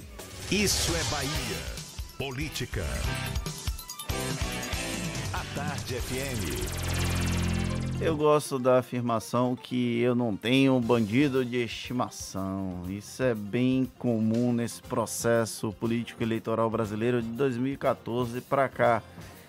Naquela época lá, em 2014, o bandido de estimação do pessoal era variava entre o ex-presidente Luiz Inácio Lula da Silva e o então candidato à presidência Aécio Neves. A Dilma Rousseff não, nunca foi associada a um bandido de estimação, mas esses dois ficaram marcados na memória. De lá para cá, o Brasil passou por muitas idas e vindas e o Onyx Lorenzoni que era um ferrenho opositor da Dilma Rousseff em 2014 e durante o processo de impeachment foi quando ele começou a ascender politicamente no cenário nacional até a chegada do Michel Temer, ele manteve uma posição de destaque e agora no governo de Jair Bolsonaro. Ele foi um dos principais articuladores do presidente da República quando ele ainda era um candidato apenas foi ministro da Casa Civil, foi demitido por falta de competência, mas isso aí ninguém vai dizer tão claramente, apenas os analistas políticos, e aí foi colocado no Ministério da Cidadania como um prêmio de consolação. Durante o processo, o ministro Onyx Lorenzoni, ele sempre foi acusado de ter recebido caixa 2 de campanha do grupo JBS durante a própria delação premiada, que até está em questionamento na justiça. E eu lembro da fala do ex-ministro Sérgio Moro falando que o Onix pediu perdão e por ele ter pedido perdão, ele merece todo o crédito. Eu acho engraçado porque agora para um crime basta você pedir perdão e isso vai funcionar não tem nenhum tipo de problema. Nesse meio tempo, o Onyx Lorenzoni embolsou pelo menos 300 mil reais de caixa 2 eleitoral, vai pagar 189 mil reais, segundo a defesa, por meio de empréstimos, já que ele não tem renda para pagar os 189 mil reais, mas fora dos caixas ele fez esses cento e esses mais de 300 mil reais de caixa 2. Se esses foram os valores que vieram a público, eu não quero imaginar se houve algum tipo de recurso não contabilizado nas campanhas de 2012 e 2014 que não vieram a público. O que é importante aqui é fazer essa reflexão de que se é para moralizar o país, o Onix Lorenzoni não deveria estar na esplanada dos ministérios. Afinal, pedir perdão não é o suficiente, assim como não é o suficiente pagar essa, esse acordo de 189 mil reais. uma figura que cometeu um crime como o caixador de campanha, pode até não ser um crime do ponto de vista legal, mas é no mínimo imoral. Uma figura como essa deveria estar fora da cena política de todo o país. Isso é válido não apenas para o Onyx Lorenzoni, que fez esse acordo de. Eu não sei exatamente como chamar esse acordo, eu acho que é um, um prêmio de consolação, um prêmio para quem fez esse. cometeu esse deslize, digamos assim, assim como toda e qualquer pessoa que fez caixador de campanha e que deve pagar por isso. Para mim, o, a punição adequada seria o banimento da vida pública. Mas, infelizmente, o brasileiro se acostumou com a ideia de ter um bandido de estimação. E aí, nesse caso, além de tantos ilustres bandidos de estimação, recentemente a gente teve o retorno do Roberto Jefferson, né, que é o, o novo queridinho do, do grupo de apoiadores ao presidente da República, Jair Bolsonaro. Agora nós temos o Onyx Lorenzoni, que cometeu esse crime de caixa 2 e aí já foi perdoado mediante o pagamento de só 189 mil reais depois de ter embolsado ao menos mais de 300 mil reais e eu me com lembro, caixa 2. É, eu me lembro que ele já tinha vindo a público várias vezes pedindo desculpas, não é? Pedindo desculpas por ter recebido o caixa 2 da JBS. Isso vem se arrastando desde quando? Eu me lembro que desde o início do ano passado já se falava da suspeita, não é, de caixa 2 de Onyx Lorenzoni. Aliás, se fala desde a delação premiada da, da JBS em 2017. Aliás, Caixa 2 da JBS e Caixa 3 da OAS também havia essa suspeita, não sei se... E tem Aldebrecht, durante o período em que as empresas, as empresas privadas podiam doar para a campanha, infelizmente foi uma prática muito regular dos diversos políticos das mais diversas matrizes políticas. Eu estou usando o Onyx Lorenzoni aqui como exemplo porque ele fechou esse acordo. Mas praticamente todo político em 2014, quando foi eleito, acabou recorrendo a algum tipo de caixa 2 de campanha. Inclusive tem uma, uma frase muito célebre do ex-governador Jacques Wagner, hoje senador, dizendo que todo mundo se lambuzou com o caixa 2 de campanha. Essas pessoas que efetivamente se lambuzaram com o caixa 2 de campanha, para mim, deveriam estar fora da cena política nacional. Agora, 8 e 12, a gente vai à redação do portal Bahia Notícias. Lucas Arras, mais uma vez conosco. Lucas. Muito bom dia, Jefferson, Fernando e quem nos escuta em todo o estado. A Federação Baiana de Futebol deve confirmar hoje uma mudança na data da segunda partida da final do Campeonato Baiano, que acontecerá entre Bahia e Atlético de Alagoinhas. O duelo, que seria no dia 26 de agosto, será transferido para o próximo sábado. Com a alteração, a Confederação Brasileira de Futebol vai adiar a estreia do Campeonato Brasileiro entre Bahia e Botafogo, que ocorreria neste domingo às 11 horas no Rio de Janeiro. E a Bahia é o estado brasileiro com o maior número de casos sobre investigação de síndrome congênita, a Zika, incluindo ocorrências desde 2015. A síndrome pode causar diversos sintomas e sinais, como calcificações, problemas auditivos graves e anomalias oculares. O mais conhecido é a microcefalia, quando um bebê apresenta diminuição do perímetro craniano ao nascer. O estado somava aí o número total desses casos 451 pessoas identificadas com suspeitas dessa síndrome sendo analisadas. Em todo o Brasil, são 2.835 pessoas nessa situação. Eu sou Lucas Arraes, falo direto da redação do Bahia Notícias para o programa Isso é Bahia. É com vocês aí no estúdio. A taxa de ocupação dos leitos de UTI adulto para pacientes com Covid-19 em Salvador voltou a diminuir após atingir 75% no último domingo. Conforme dados da Prefeitura da capital baiana e do governo da Bahia, a taxa fechou ontem em 71%. A próxima fase de reabertura das atividades econômicas, que inclui academias, salões de beleza, centros culturais, lanchonetes, bares e restaurantes, precisa atingir por mais três dias uma taxa de pelo menos, no máximo, 70% ou menos, claro. A expectativa da Prefeitura é que o anúncio do retorno ocorra na sexta-feira, com a reabertura no sábado. A expectativa era de reabertura na própria sexta, né, Fernando? Isso, são necessários mais três dias com 70% ou abaixo de 70%. Então, hoje, amanhã e depois, precisa estar com esse percentual de ocupação de leitos de UTI adulto para que haja reabertura na sexta-feira, quando, como inicialmente programado, já que quinta e sexta da semana passada foram os dois primeiros dias com percentual de ocupação de leitos de UTI abaixo de 70%. E a quinta parcela do auxílio de 270 reais do programa Salvador por Todos começa a ser paga hoje. O benefício é dado a trabalhadores informais por causa da pandemia do novo coronavírus. Os saques do benefício podem ser feitos nas agências da Caixa. Os pagamentos começam contemplando os profissionais com nomes iniciados com a letra A e seguem até o dia 17. A consulta sobre a liberação de pagamento da parcela pode ser feita no site do programa Salvador por Todos. Agora, 8 e 16 a gente começa nosso giro pelo interior do estado. Vamos primeiro para o extremo sul da Bahia. Teixeira de Freitas é a cidade. Tiago Ramos, da Eldorado FM, é quem fala conosco. Bom dia, Tiago. Bom dia, Jefferson. Em Teixeira de Freitas, temperatura 17 graus aqui em Teixeira de Freitas, no extremo sul da Bahia, o tempo parcialmente nublado.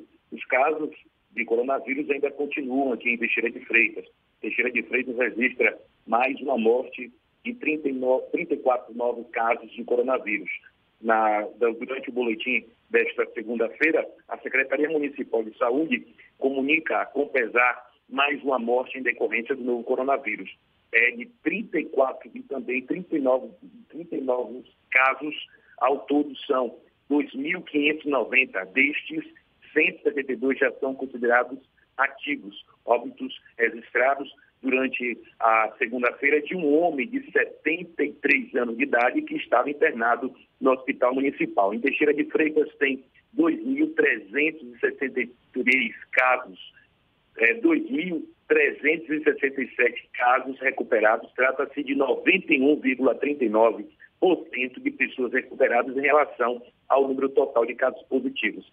São 51 mortes e a taxa de letalidade é, é de 1,97%. A, a ocupação, de acordo com os últimos números do censo de ocupação de leitos feitos aí às 16 horas de ontem, são 17 pacientes internados eleitos para tratamento de Covid-19 no hospital de campanha, sendo seis clínicos e 11 na UTI. Na UPA, de acordo com a última atualização, às 18 horas de ontem, são cinco internados. Na rede privada, são 10 pacientes, com cinco internados na UTI e cinco em leitos clínicos, no total de 32 pacientes que estão eh, nas unidades de saúde aí internados, com internamentos. Olha, dois moradores que são da cidade de Medeiros Neto, que fica a 60 quilômetros de Teixeira de Freitas, morrem com o novo coronavírus no Hospital de Campanha de Teixeira de Freitas. A Prefeitura Municipal de Medeiros Neto decretou na segunda-feira ontem, luta oficial por três dias pela morte de Francisca Lopes de Brito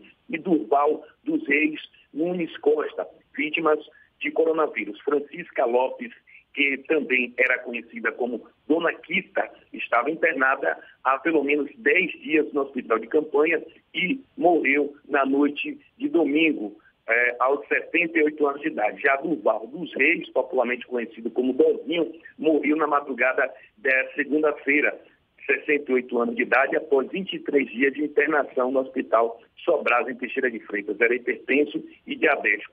Portanto, essas são as informações da Rádio Dourada, sua primeira em audiência no extremo sul da Bahia. Eu sou Tiago Ramos, para o é Bahia, com Jefferson e Fernando. Até a próxima. Valeu, Tiago. Até a próxima. E a restrição à circulação de caminhões de grande porte em horários de pico vai ser retomada nas vias daqui da, daqui da capital a partir de hoje.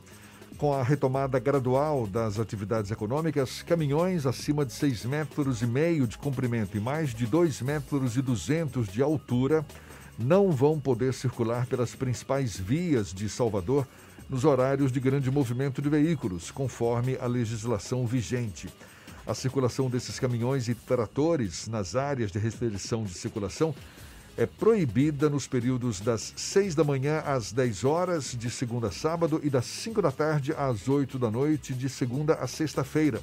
E também das 9 da manhã às 8 da noite, na Orla, aos sábados, domingos e feriados. Atenção você motorista, Transalvador regulamentou 99 novas vagas de estacionamento rotativo distribuídas entre as seis ruas no bairro de no bairro da Praia do Flamengo. Eu ia falar Itapuã, de onde foi que eu tirei? Na, no bairro de Praia do Flamengo. Do total de vagas da Zona Azul, 5% são reservadas para idosos e 5% para pessoas com deficiência ou mobilidade reduzida. As vagas foram distribuídas entre as ruas Doutor Evandro Baltazar, Pasquale Magnavita, Vidigal de Freitas Guimarães, além da rua Osmar Macedo, Mamed Paz Mendonça e Alameda Miami. O horário de funcionamento é de segunda-feira a domingo, de 7 da manhã até a meia-noite. Nossa, dias... é o dia todo, de segunda a domingo. Uau. Alameda, Miami, não é Miami. Agora, 8 e eu 21 Eu falei Miami. Eu sei, eu que tô brincando, dizendo que não é Miami, é Miami. Você não quer que ninguém te ame, é? não tô é isso mesmo? Isso, meu amigo. Não, porque esses dias me perguntaram. Eu espero onde que é sua que esposa é, te ame. Onde é que é Alameda Miami? Eu falei, Alameda Miami? Onde é que é? Aí a gente foi pesquisar, era Alameda Miami. Falou. Agora, 8h21, a gente vai para onde? Taberaba. É o Sérgio Mascarenhas da Baiana FM, também tem as notícias da região. Bom dia, Sérgio. Bom dia, Jefferson Beltrão. Bom dia, ouvintes do Isso é Bahia em todo o estado. Em Itaberaba, a Polícia Rodoviária Federal, em uma fiscalização na manhã do último sábado, dia 1 realizou uma apreensão de quantidade expressiva de produtos sem nota fiscal. Tudo começou após abordagem a um veículo na altura do quilômetro 225 da BR-242, trecho do município de Itaberaba. O veículo era conduzido por um homem de 27 anos que estava acompanhado do carona de 30 anos de idade. Durante vistoria ao interior do carro, os policiais encontraram fardos de vestuários e entre as mercadorias camisas notoriamente falsificadas de marcas internacionalmente bem conhecidas. Ao todo, foram apreendidas 562 peças de vestuários. Na fiscalização, ficou constatado que os produtos estavam desacompanhados da devida documentação fiscal, o que constitui crime tributário e fiscal. Os produtos que saíram de Feira de Santana abasteceriam lojas e o mercado informal de cidades do interior da Bahia. Esses produtos falsificados são muitas vezes vendidos em lojas e revendidos como sendo originais. O consumidor que compra o produto é lesado financeiramente e também corre risco, claro, ao utilizar um produto que não segue os critérios de qualidade. O condutor, o passageiro, o veículo e as mercadorias foram apresentados na Delegacia de Polícia Judiciária para instauração dos procedimentos cabíveis. E além disso, Beltrão, a Prefeitura de Itaberaba, por meio da Secretaria Municipal de Saúde, CESAL, acaba de divulgar o boletim oficial 4 de agosto, com dados consolidados até às 17 horas de segunda-feira, ontem. Registrou 27 novos casos da Covid-19. O número de pessoas curadas teve um aumento expressivo, boa notícia, de 8,86%, passando de 542 para 590 casos, permanecendo bem acima do número de casos ativos em 188 casos ou 77,18%. Não foram confirmados novos óbitos pela doença. Sendo assim, Itaberaba tem 184 casos suspeitos e agora conta com 947 casos confirmados de Covid-19 são 333, ou seja, 35,16% casos ativos, 590, 62,30% casos curados e 24, ou seja, 2,53% óbitos pela doença. Além disso, também já foram realizados cerca de 3.823 testes, dentre eles o RT-PCR SUAB, e 517 pessoas seguem sendo monitoradas. Foram as informações aqui da Baiana FM de Itaberaba, voltando a Salvador, ao Isso é Bahia. Jefferson e Fernando, bom dia. Bom dia, Sérgio. Uma notícia que é destaque em toda a imprensa baiana nesta terça-feira. O professor, escritor e ex-secretário de Cultura da Bahia, Jorge Portugal, morreu ontem à noite aqui em Salvador Ele estava internado desde a tarde de segunda-feira na UTI cardiovascular do Hospital Geral Roberto Santos. Portugal teve falência cardíaca aguda. O professor vai ser enterrado hoje à tarde, às 4 horas da tarde, no cemitério de Santo Amaro da Purificação, no Recôncavo Baiano, Santo Amaro, sua terra natal. Em nota, o governador Rui Costa lamentou a perda e decretou luto oficial hoje no estado. Jorge Portugal iria completar 64 anos amanhã. Já o médico ginecologista Elcimar Coutinho, há duas semanas internado com Covid-19, apresentou melhoras, segundo o boletim divulgado pelo Hospital Sírio-Libanês em São Paulo, onde está internado. Elcimar foi internado com insuficiência respiratória aguda e está aos cuidados do médico Roberto Calil. A Bahia registrou 915 novos casos da Covid-19 e 52 novas mortes por causa da doença, segundo o último boletim da Secretaria Estadual da Saúde. O número de casos da doença no estado subiu para mais de 171 mil e o de mortes para mais de 3.600. No Brasil, o número de casos da Covid-19 permanece crescente e soma agora mais de 2 milhões e 700 mil infectados. Nas últimas horas, foram mais 561 novas mortes, segundo o Ministério da Saúde. O número de novos casos chegou a mais de 16.600. O número total de mortes passa dos 94.600 em todo o país. Agora, 8h26, a gente faz um rápido intervalo e volta já já, aqui na Tarde FM. Você está ouvindo Isso é Bahia. Sabe qual é o governo que mais investe em saúde no Brasil? É o da gente. É. O governo do estado chamou a responsabilidade e fez a saúde chegar mais perto de todos os baianos. E olha que a Bahia tem o tamanho da França, o que torna esse desafio ainda maior. Ninguém fez tantos hospitais. São nove novos, 20 em ampliação e vem mais por aí. Obras G, como o Hospital Metropolitano e o Clériston Andrade 2, com 40 leitos de UTI e o maior centro cirúrgico do interior. Já são 16 policlínicas e serão 25 até 2022. Ainda tem novas UPAs, UBS e muito mais. Tudo isso descentralizou os serviços de saúde e deixou a Bahia mais preparada para um grande desafio, o coronavírus.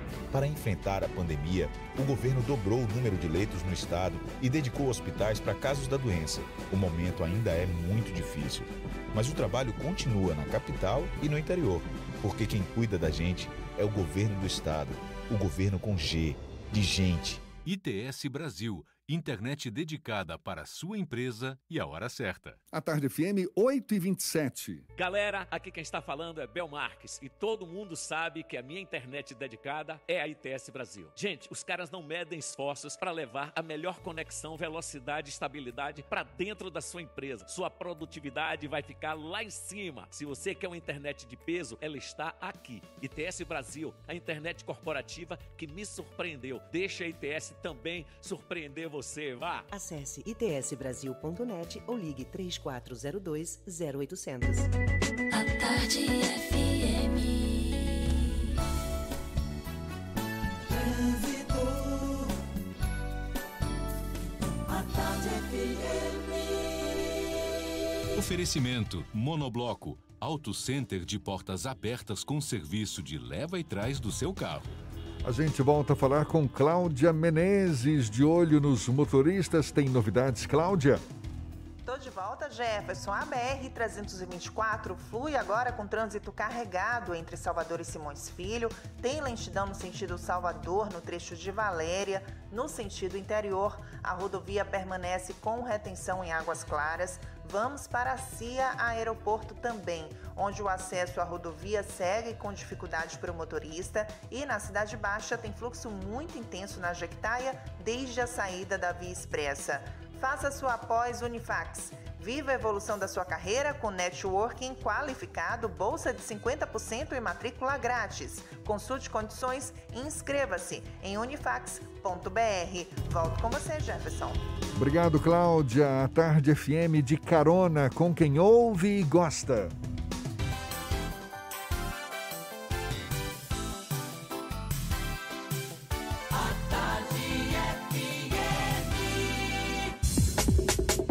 Voltamos a apresentar Isso é Bahia. Um papo claro e objetivo sobre os acontecimentos mais importantes do dia.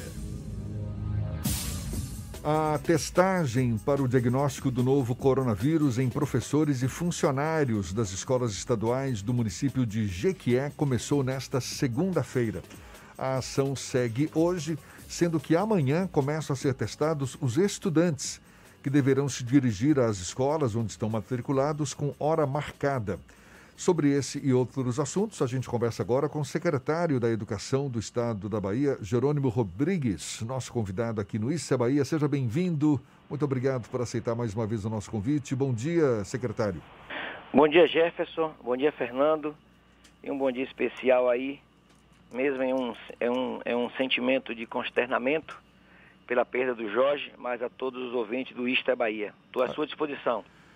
Secretário, essa ação nas escolas estaduais de Jequié é uma iniciativa que será extensiva a todas as escolas da rede estadual da Bahia, inclusive já realizou também, não é, uma série de testagem em professores e estudantes de Ipiaú, Itajuípe e Uruçuca. Pois é, a gente tem um protocolo de preparação para o retorno. Nós não temos a data, o governador Rui Costa é muito claro nisso. A data quem vai dizer é, são os sinais dos dados, dos indicadores da saúde, da segurança da saúde para professores, estudantes e funcionários. Mas o protocolo, nós estamos a todo vapor tentando consolidar. Tem uma parte do protocolo que, é, que diz respeito à instalação de pias, lavabos, dispensores de álcool em gel, preparação de ventiladores nas salas para poder fazer uma melhor aeração.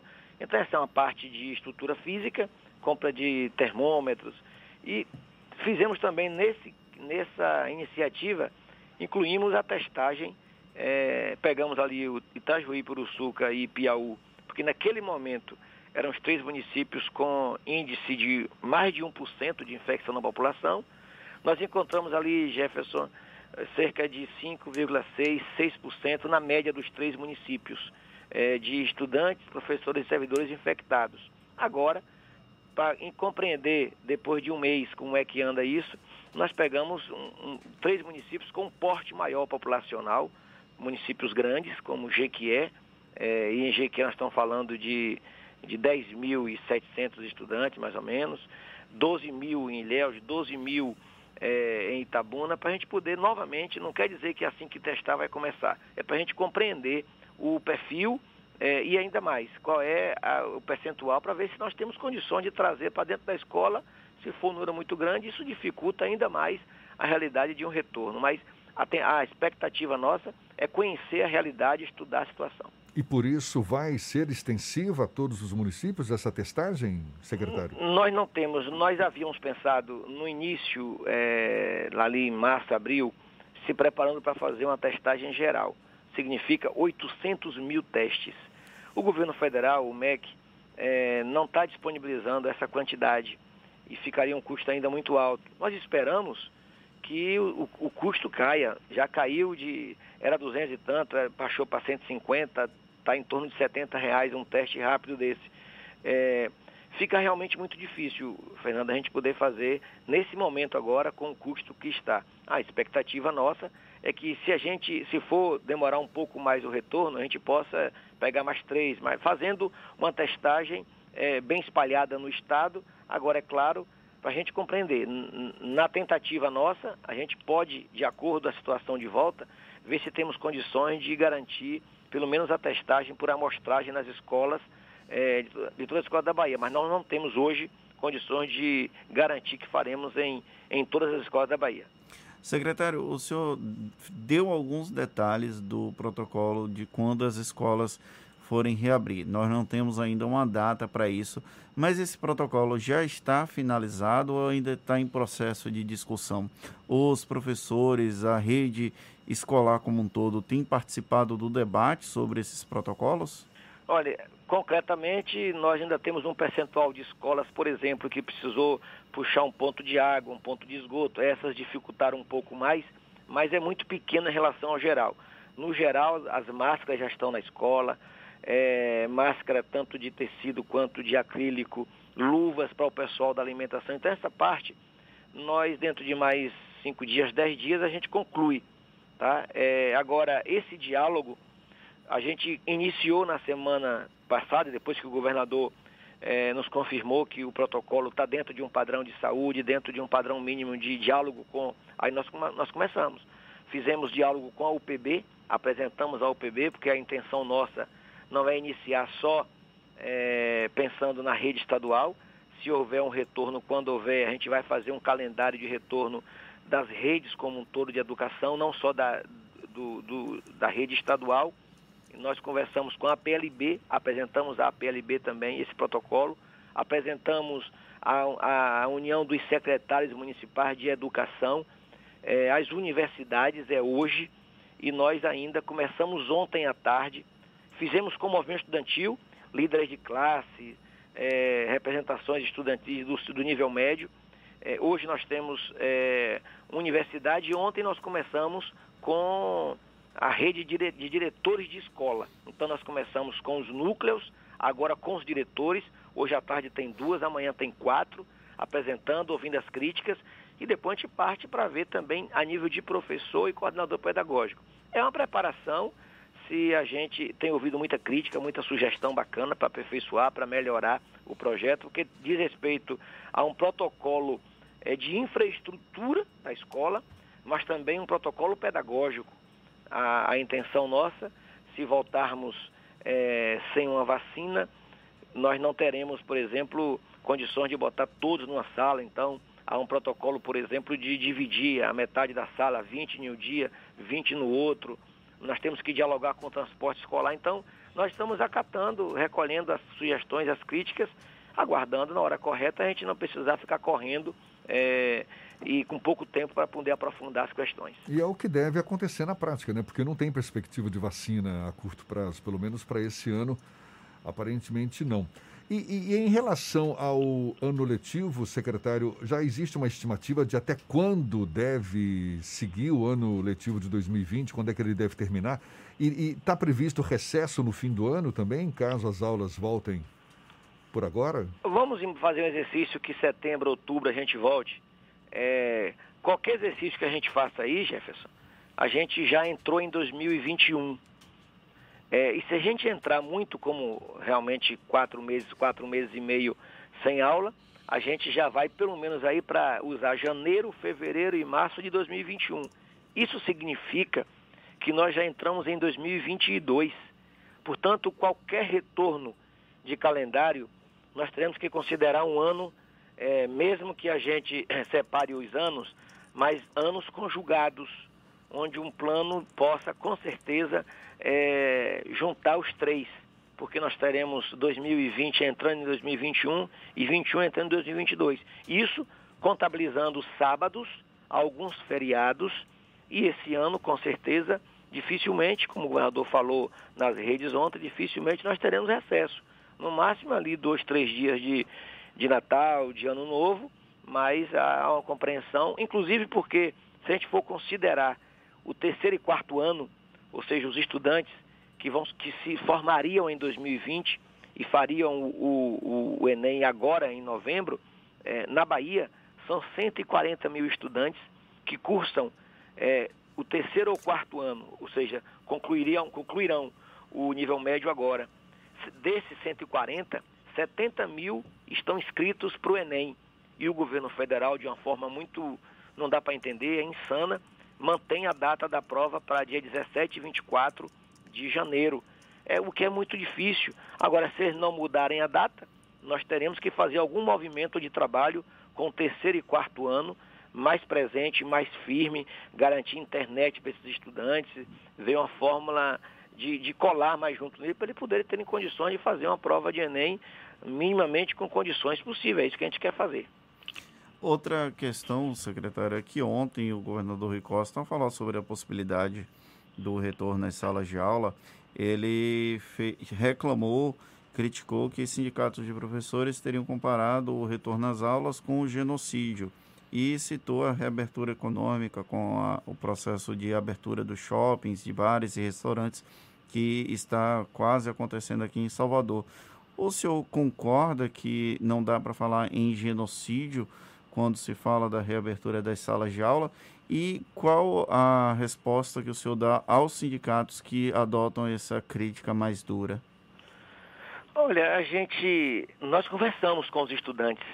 Nós fizemos uma reunião virtual com as principais lideranças do âmbito estudantil do nível médio e ali também a gente recebeu uma, uma postura, um comportamento querendo voltar e com muita consciência, principalmente os do terceiro e quarto ano e segundo ano, dizendo nós temos condições de fazer um combinado para voltar é, com todas as garantias possíveis, respeitando as regras, garantindo que as pessoas que têm problema de saúde a gente acompanhe. Então, há também, há uma pressão ainda além desse movimento, por exemplo, da rede privada.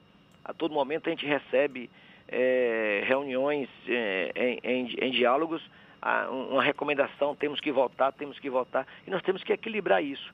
Quando o governador trata dessa forma, ele quer dizer que muitas pessoas é, que reclamam, por exemplo, que a aula não pode voltar, é, essas mesmas pessoas às vezes não reclamam ou às vezes até frequentam é, shoppings ou lojas é, sem o mesmo cuidado ou exigência. É isso que ele está tratando. Eu acho é inoportuno o comportamento de quem quem trata o, o governo da gente como genocida, porque o que o governador Rui Costa está fazendo agora é um esforço tamanho de garantir a, a, a, defesa da vida, tanto na prevenção quanto no cuidado quando chega até os hospitais ou os ambientes de, de saúde. Acho inoportuno, oportunista, né, o governador e a gente não vai tratar. É, todos nós entendemos que a vida é em primeiro lugar. O que nós estamos fazendo é, estamos nos preparando eu, tô, eu tenho acompanhado, Jefferson, é, quase que semanalmente a gente se reúne uma, duas vezes com os secretários de educação de todo o país, o CONSED. A gente se reúne para trocar experiência, para ouvir o outro. É, São Paulo aponta para 8 de setembro. Já há uma, uma, certa mobilidade, é possível mudar, não é? O Maranhão, é, agora, ia, ia abrir agora, meados de agosto, é, segurou um pouco nós da Bahia que estamos fazendo, o governador está apontando para um sinal de que nós precisamos em algum momento voltar, tá? Em algum momento. Agora, é claro, sobre a ordem é, da saúde pública, da segurança da vida, nós não temos receio. Agora, nós não estamos apontando data. É amanhã, é final de setembro, eu, não temos data. A gente só vai fazer isso quando realmente tivermos condições de enfrentarmos um, um cenário de retorno. Nossa preocupação maior nesse momento de retorno, é, além da saúde, é claro, é com o nosso é com o problema de evasão. O governador tem muito, muito medo, muito receio de que além da gente voltar e termos evasão, perder um ano, ficar um ano sem escola, é, é fortalecer ainda mais a evasão e o abandono é, das escolas. E nós, naturalmente, queremos fazer um movimento da esperança. Nossa palavra, nossa ordem aqui do governador é que a gente gaste a última gota de esperança, a última gota de suor. É, nós não vamos abrir mão de, de, de, afirmar que a gente não tem condições de votar. Agora, sempre com a, a, a, a prevenção de que da vida de estudantes, de professores e, e, de, e de trabalhadores da educação. A verdade é que a gente percebe que não há um consenso, não é, secretário, em torno da, da, da ideia de deve-se abrir agora as atividades econômicas, deve-se retomar as atividades escolares.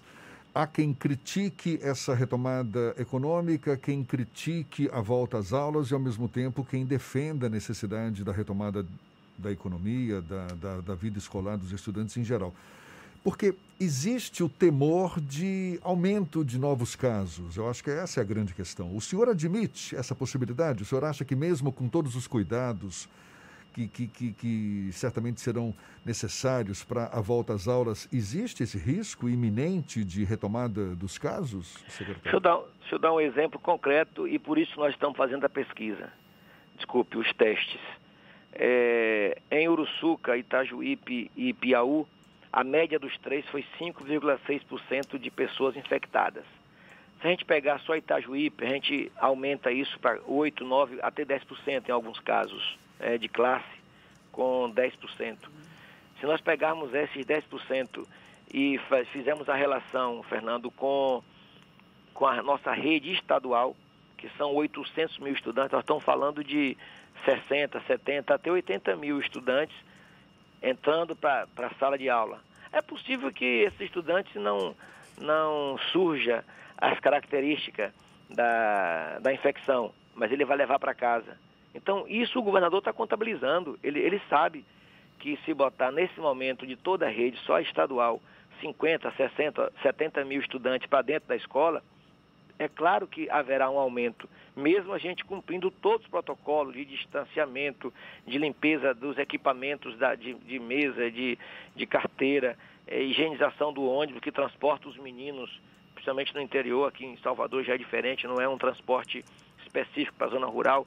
Então a gente compreende que isso vai haver um aumento. É por isso que a gente, e ele também tem dito isso, a gente não vai dizer assim, está aberto, inclusive porque nós não temos ainda aqui em Salvador, nós não temos ainda o impacto de como é que foi é, depois da abertura dos shoppings, por exemplo. Nós não temos isso ainda. É, isso vai ajudando a gente a dizer, olha, os shoppings, os shoppings foram abertos e a infecção não elevou, ou elevou, elevou em tamanho controlável. E isso ajuda a gente a tomar decisões em relação à educação. A educação sempre é uma porta que se fecha no começo de uma pandemia e a última a abrir. Nós ainda estamos fazendo os testes, entendendo o que é que vai acontecer é, em relação ao comércio. Nós estamos no início de agosto. Agosto já é um mês bastante prejudicado. O decreto já vai até o meado do mês. Com certeza, se continuar assim, empurra-se mais um mês. Desculpe, mais 15 dias. E vamos aguardando. Foi sempre assim, Jefferson. Lá em março a gente achava que voltaria em abril, aí voltaria em maio. E a gente vai sempre, sempre tendo a expectativa de que no mês seguinte. Ora, nós não vamos perder a esperança de retorno, agora é claro, dentro das regras, repito. Secretário, muito obrigado, secretário Jerônimo Rodrigues, secretário estadual da Educação, mais uma vez conversando conosco aqui no Issa Bahia. Seja sempre bem-vindo, boa sorte aí nesse desafio certamente grande que tem pela frente. Muito obrigado mais uma vez, um bom dia para o senhor. Eu que agradeço, Jefferson. Eu queria aproveitar para duas, duas considerações bastante rápidas. Uma é sobre o Vale Alimentação Estudantil. Normalmente a imprensa é, aperta a gente, e é justo, é justo. No, no primeiro mês que nós pagamos, é, é, as reclamações porque tinham filas, reclamações porque não tinham cartão. No segundo mês a gente já aperfeiçoou. Esse terceiro mês nós estamos pagando a terceira parcela. Já chegamos a 132 milhões de reais, é, em média 700 mil estudantes por mês. Quero referenciar isso. E nós fizemos uma pesquisa, Jefferson e Fernando, sobre os 10 alimentos mais comprados. E nos animou bastante no sentido de da utilidade do vale. Ah, os 10 mais comprados é feijão, é arroz, é óleo, é manteiga, é biscoito, é farinha, é comida, é de segurança alimentar para os estudantes. Então isso nos anima bastante. Eu quero aproveitar a oportunidade para dizer que nós estamos é, com dificuldade, possivelmente de uma quarta parcela, vai ser muito difícil. O recurso que nós estamos em, é, investindo agora na, nas escolas para o protocolo, nós vamos ter dificuldade de encontrar recursos para a nova parcela, mas o governador está aí, né? Muito difícil, mas estamos fazendo. E o outro é registrar aqui a perda do Jorge Portugal, quero registrar isso, o Estado está em luto hoje. É, e nós havíamos feito justamente uma, uma agenda de. O Jorge é, emprestou seu potencial para a gente poder fazer uma agenda de, de trabalho na época de pandemia. São aulas que nós chegamos a preparar um kit, já tem um pronto, com aulas com ele à distância, para a gente poder soltar nas redes, soltar na TVE, para a gente poder fazer inclusive uma preparação para o Enem, tipo aquele é, que ele fazia na televisão. E é uma perda muito grande, eu quero registrar aqui do educador, do, do baiano, do, do líder da cultura, Jorge Portugal. Um abraço, eu estou à sua disposição para outras entrevistas e queremos naturalmente dizer que o, ontem já começamos em Jequié, ontem e hoje, com servidores e professores. Amanhã começam os estudantes e na, na segunda-feira em diante a gente começa em Ilhéus Itabuna. Eu quero depois manter vocês informados dos resultados desses três municípios. Um abraço e até a próxima. Secretário da Educação do Estado, Jerônimo Rodrigues, aqui no Issa Bahia, mais uma vez muito obrigado. E essa conversa, você sabe, vai estar disponível logo mais nos nossos canais no YouTube, Spotify, iTunes e Deezer. 8h49 na Tarde FM. Você está ouvindo Isso é Bahia. Sabe qual é o governo que mais investe em saúde no Brasil? É o da gente. Ninguém fez tantos hospitais. São nove novos, 20 em ampliação e vem mais por aí. Já são 16 policlínicas e serão 25 até 2022. Ainda tem novas UPAs, UBS e muito mais. Tudo isso deixou a Bahia mais preparada para um grande desafio: o coronavírus. O momento ainda é difícil, mas o trabalho continua porque quem cuida da gente é o governo do estado, o governo com G, de gente. Assembleia Legislativa da Bahia. Plantão permanente contra o coronavírus e a favor de todos os baianos. Reduzindo em até 30% as mensalidades de escolas e faculdades privadas no estado. Obrigando os condomínios a comunicarem casos de violência doméstica. Autorizando a criação de uma política de compra emergencial de produtos da agricultura familiar. Melhorando leis em benefício dos profissionais de saúde e pacientes dos centros de acolhimento. Juntos vamos fazer valer a nossa força e vencer o coronavírus. ALBA, Assembleia Legislativa da Bahia. As informações sobre a influência da economia na sua vida, com o jornalista e economista Armando Avena. Falando de economia. O ministro Paulo Guedes quer ressuscitar a CPMF. Ele pode mudar o nome, ele pode reduzir a alíquota, mas tudo que ele está colocando como proposta é uma ressuscitação da CPMF. A CPMF é um imposto que prejudica a todos de forma generalizada.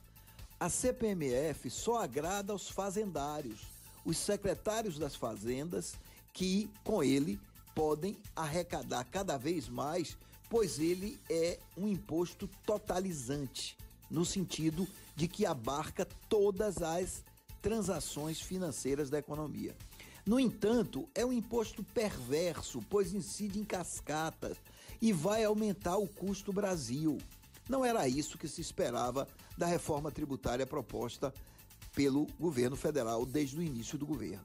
Na verdade, até agora, o ministro Paulo Guedes tem demonstrado falta de sensibilidade no que se refere a uma reforma mais justa.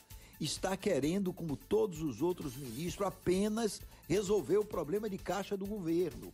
E pior, está gravando mais uns setores do que os outros. É nítido que o setor de serviço, por ser aquele que mais gera emprego e que mais gera recursos para a população, tem que ser beneficiado com um imposto menor. Mas não é assim que está vendo o governo. O governo quer pegar este setor, que é o que mais gera riqueza na sociedade, e gravá-lo ainda mais. Com isso, o setor serviços, que é a mola mestra da economia brasileira, vai sair prejudicado se esta reforma tributária passar. A esperança é que o ministro volte atrás e faça uma reforma tributária mais justa e menos desigual.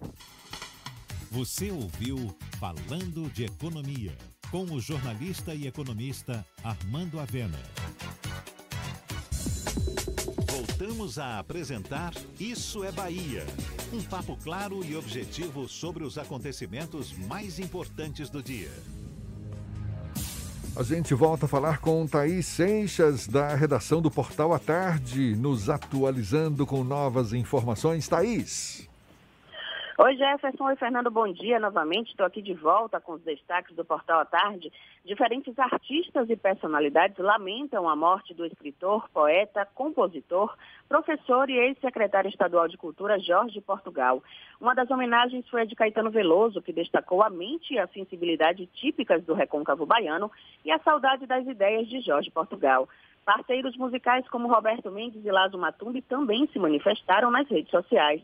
A trajetória do professor foi lembrada ainda por políticos baianos, entre eles o governador Rui Costa, o prefeito Assemi Neto, os presidentes da Assembleia Legislativa da Bahia e da Câmara Municipal de Salvador, Nelson Leal e Geraldo Júnior, e os senadores Jacques Wagner e Ângelo Coronel. E olha só, mais 33 cidades baianas terão toque de recolher a partir de hoje, segundo decretos publicados no Diário Oficial do Estado, com o objetivo de conter o avanço do coronavírus no interior da Bahia.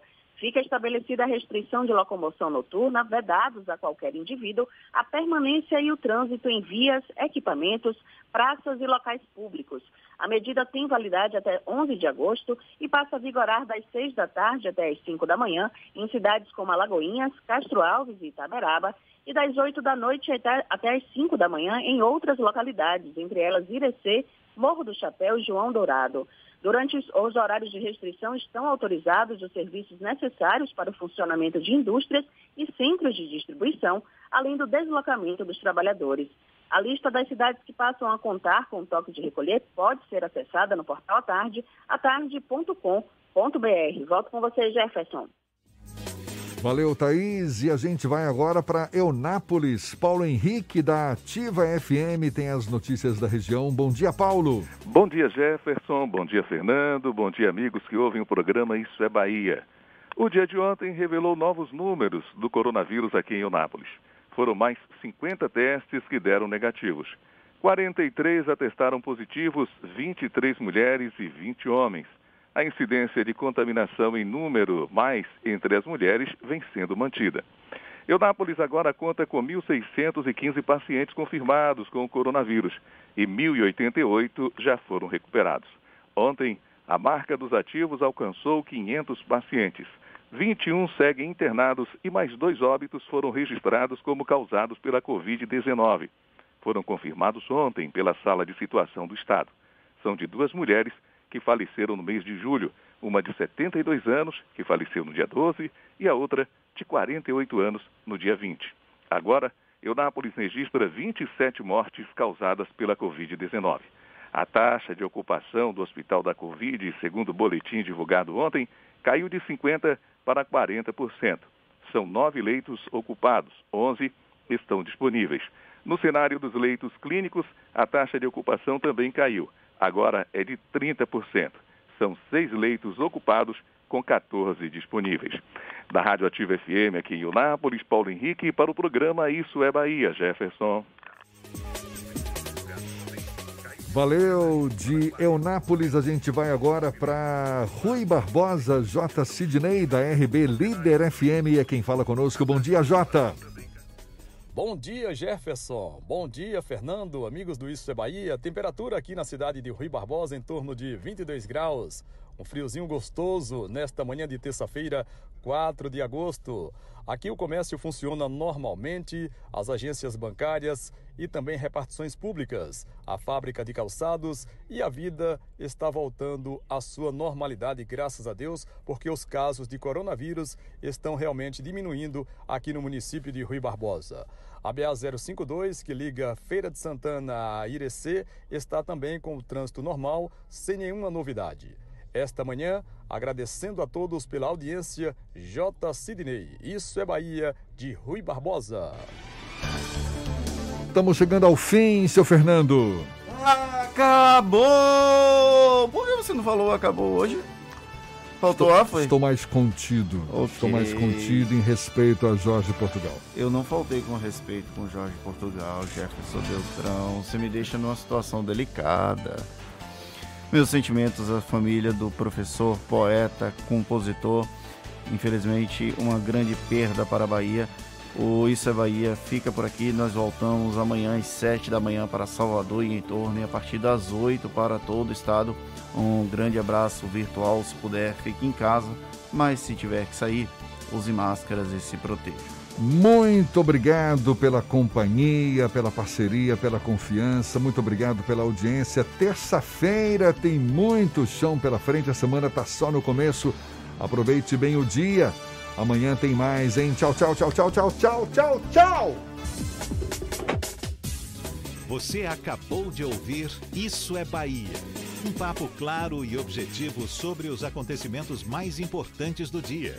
Com Jefferson Beltrão e Fernando Duarte. Isso é Bahia. Oferecimento Ferreira Costa. Tudo para casa, construção e decoração.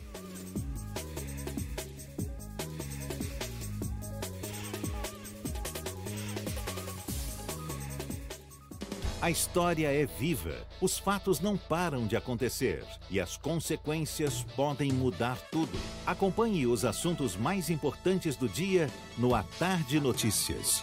Prestação de serviço, os fatos mais marcantes e o melhor da nossa programação na hora do rush. A Tarde Notícias. De segunda a sexta, das 5 da tarde às 7 da noite.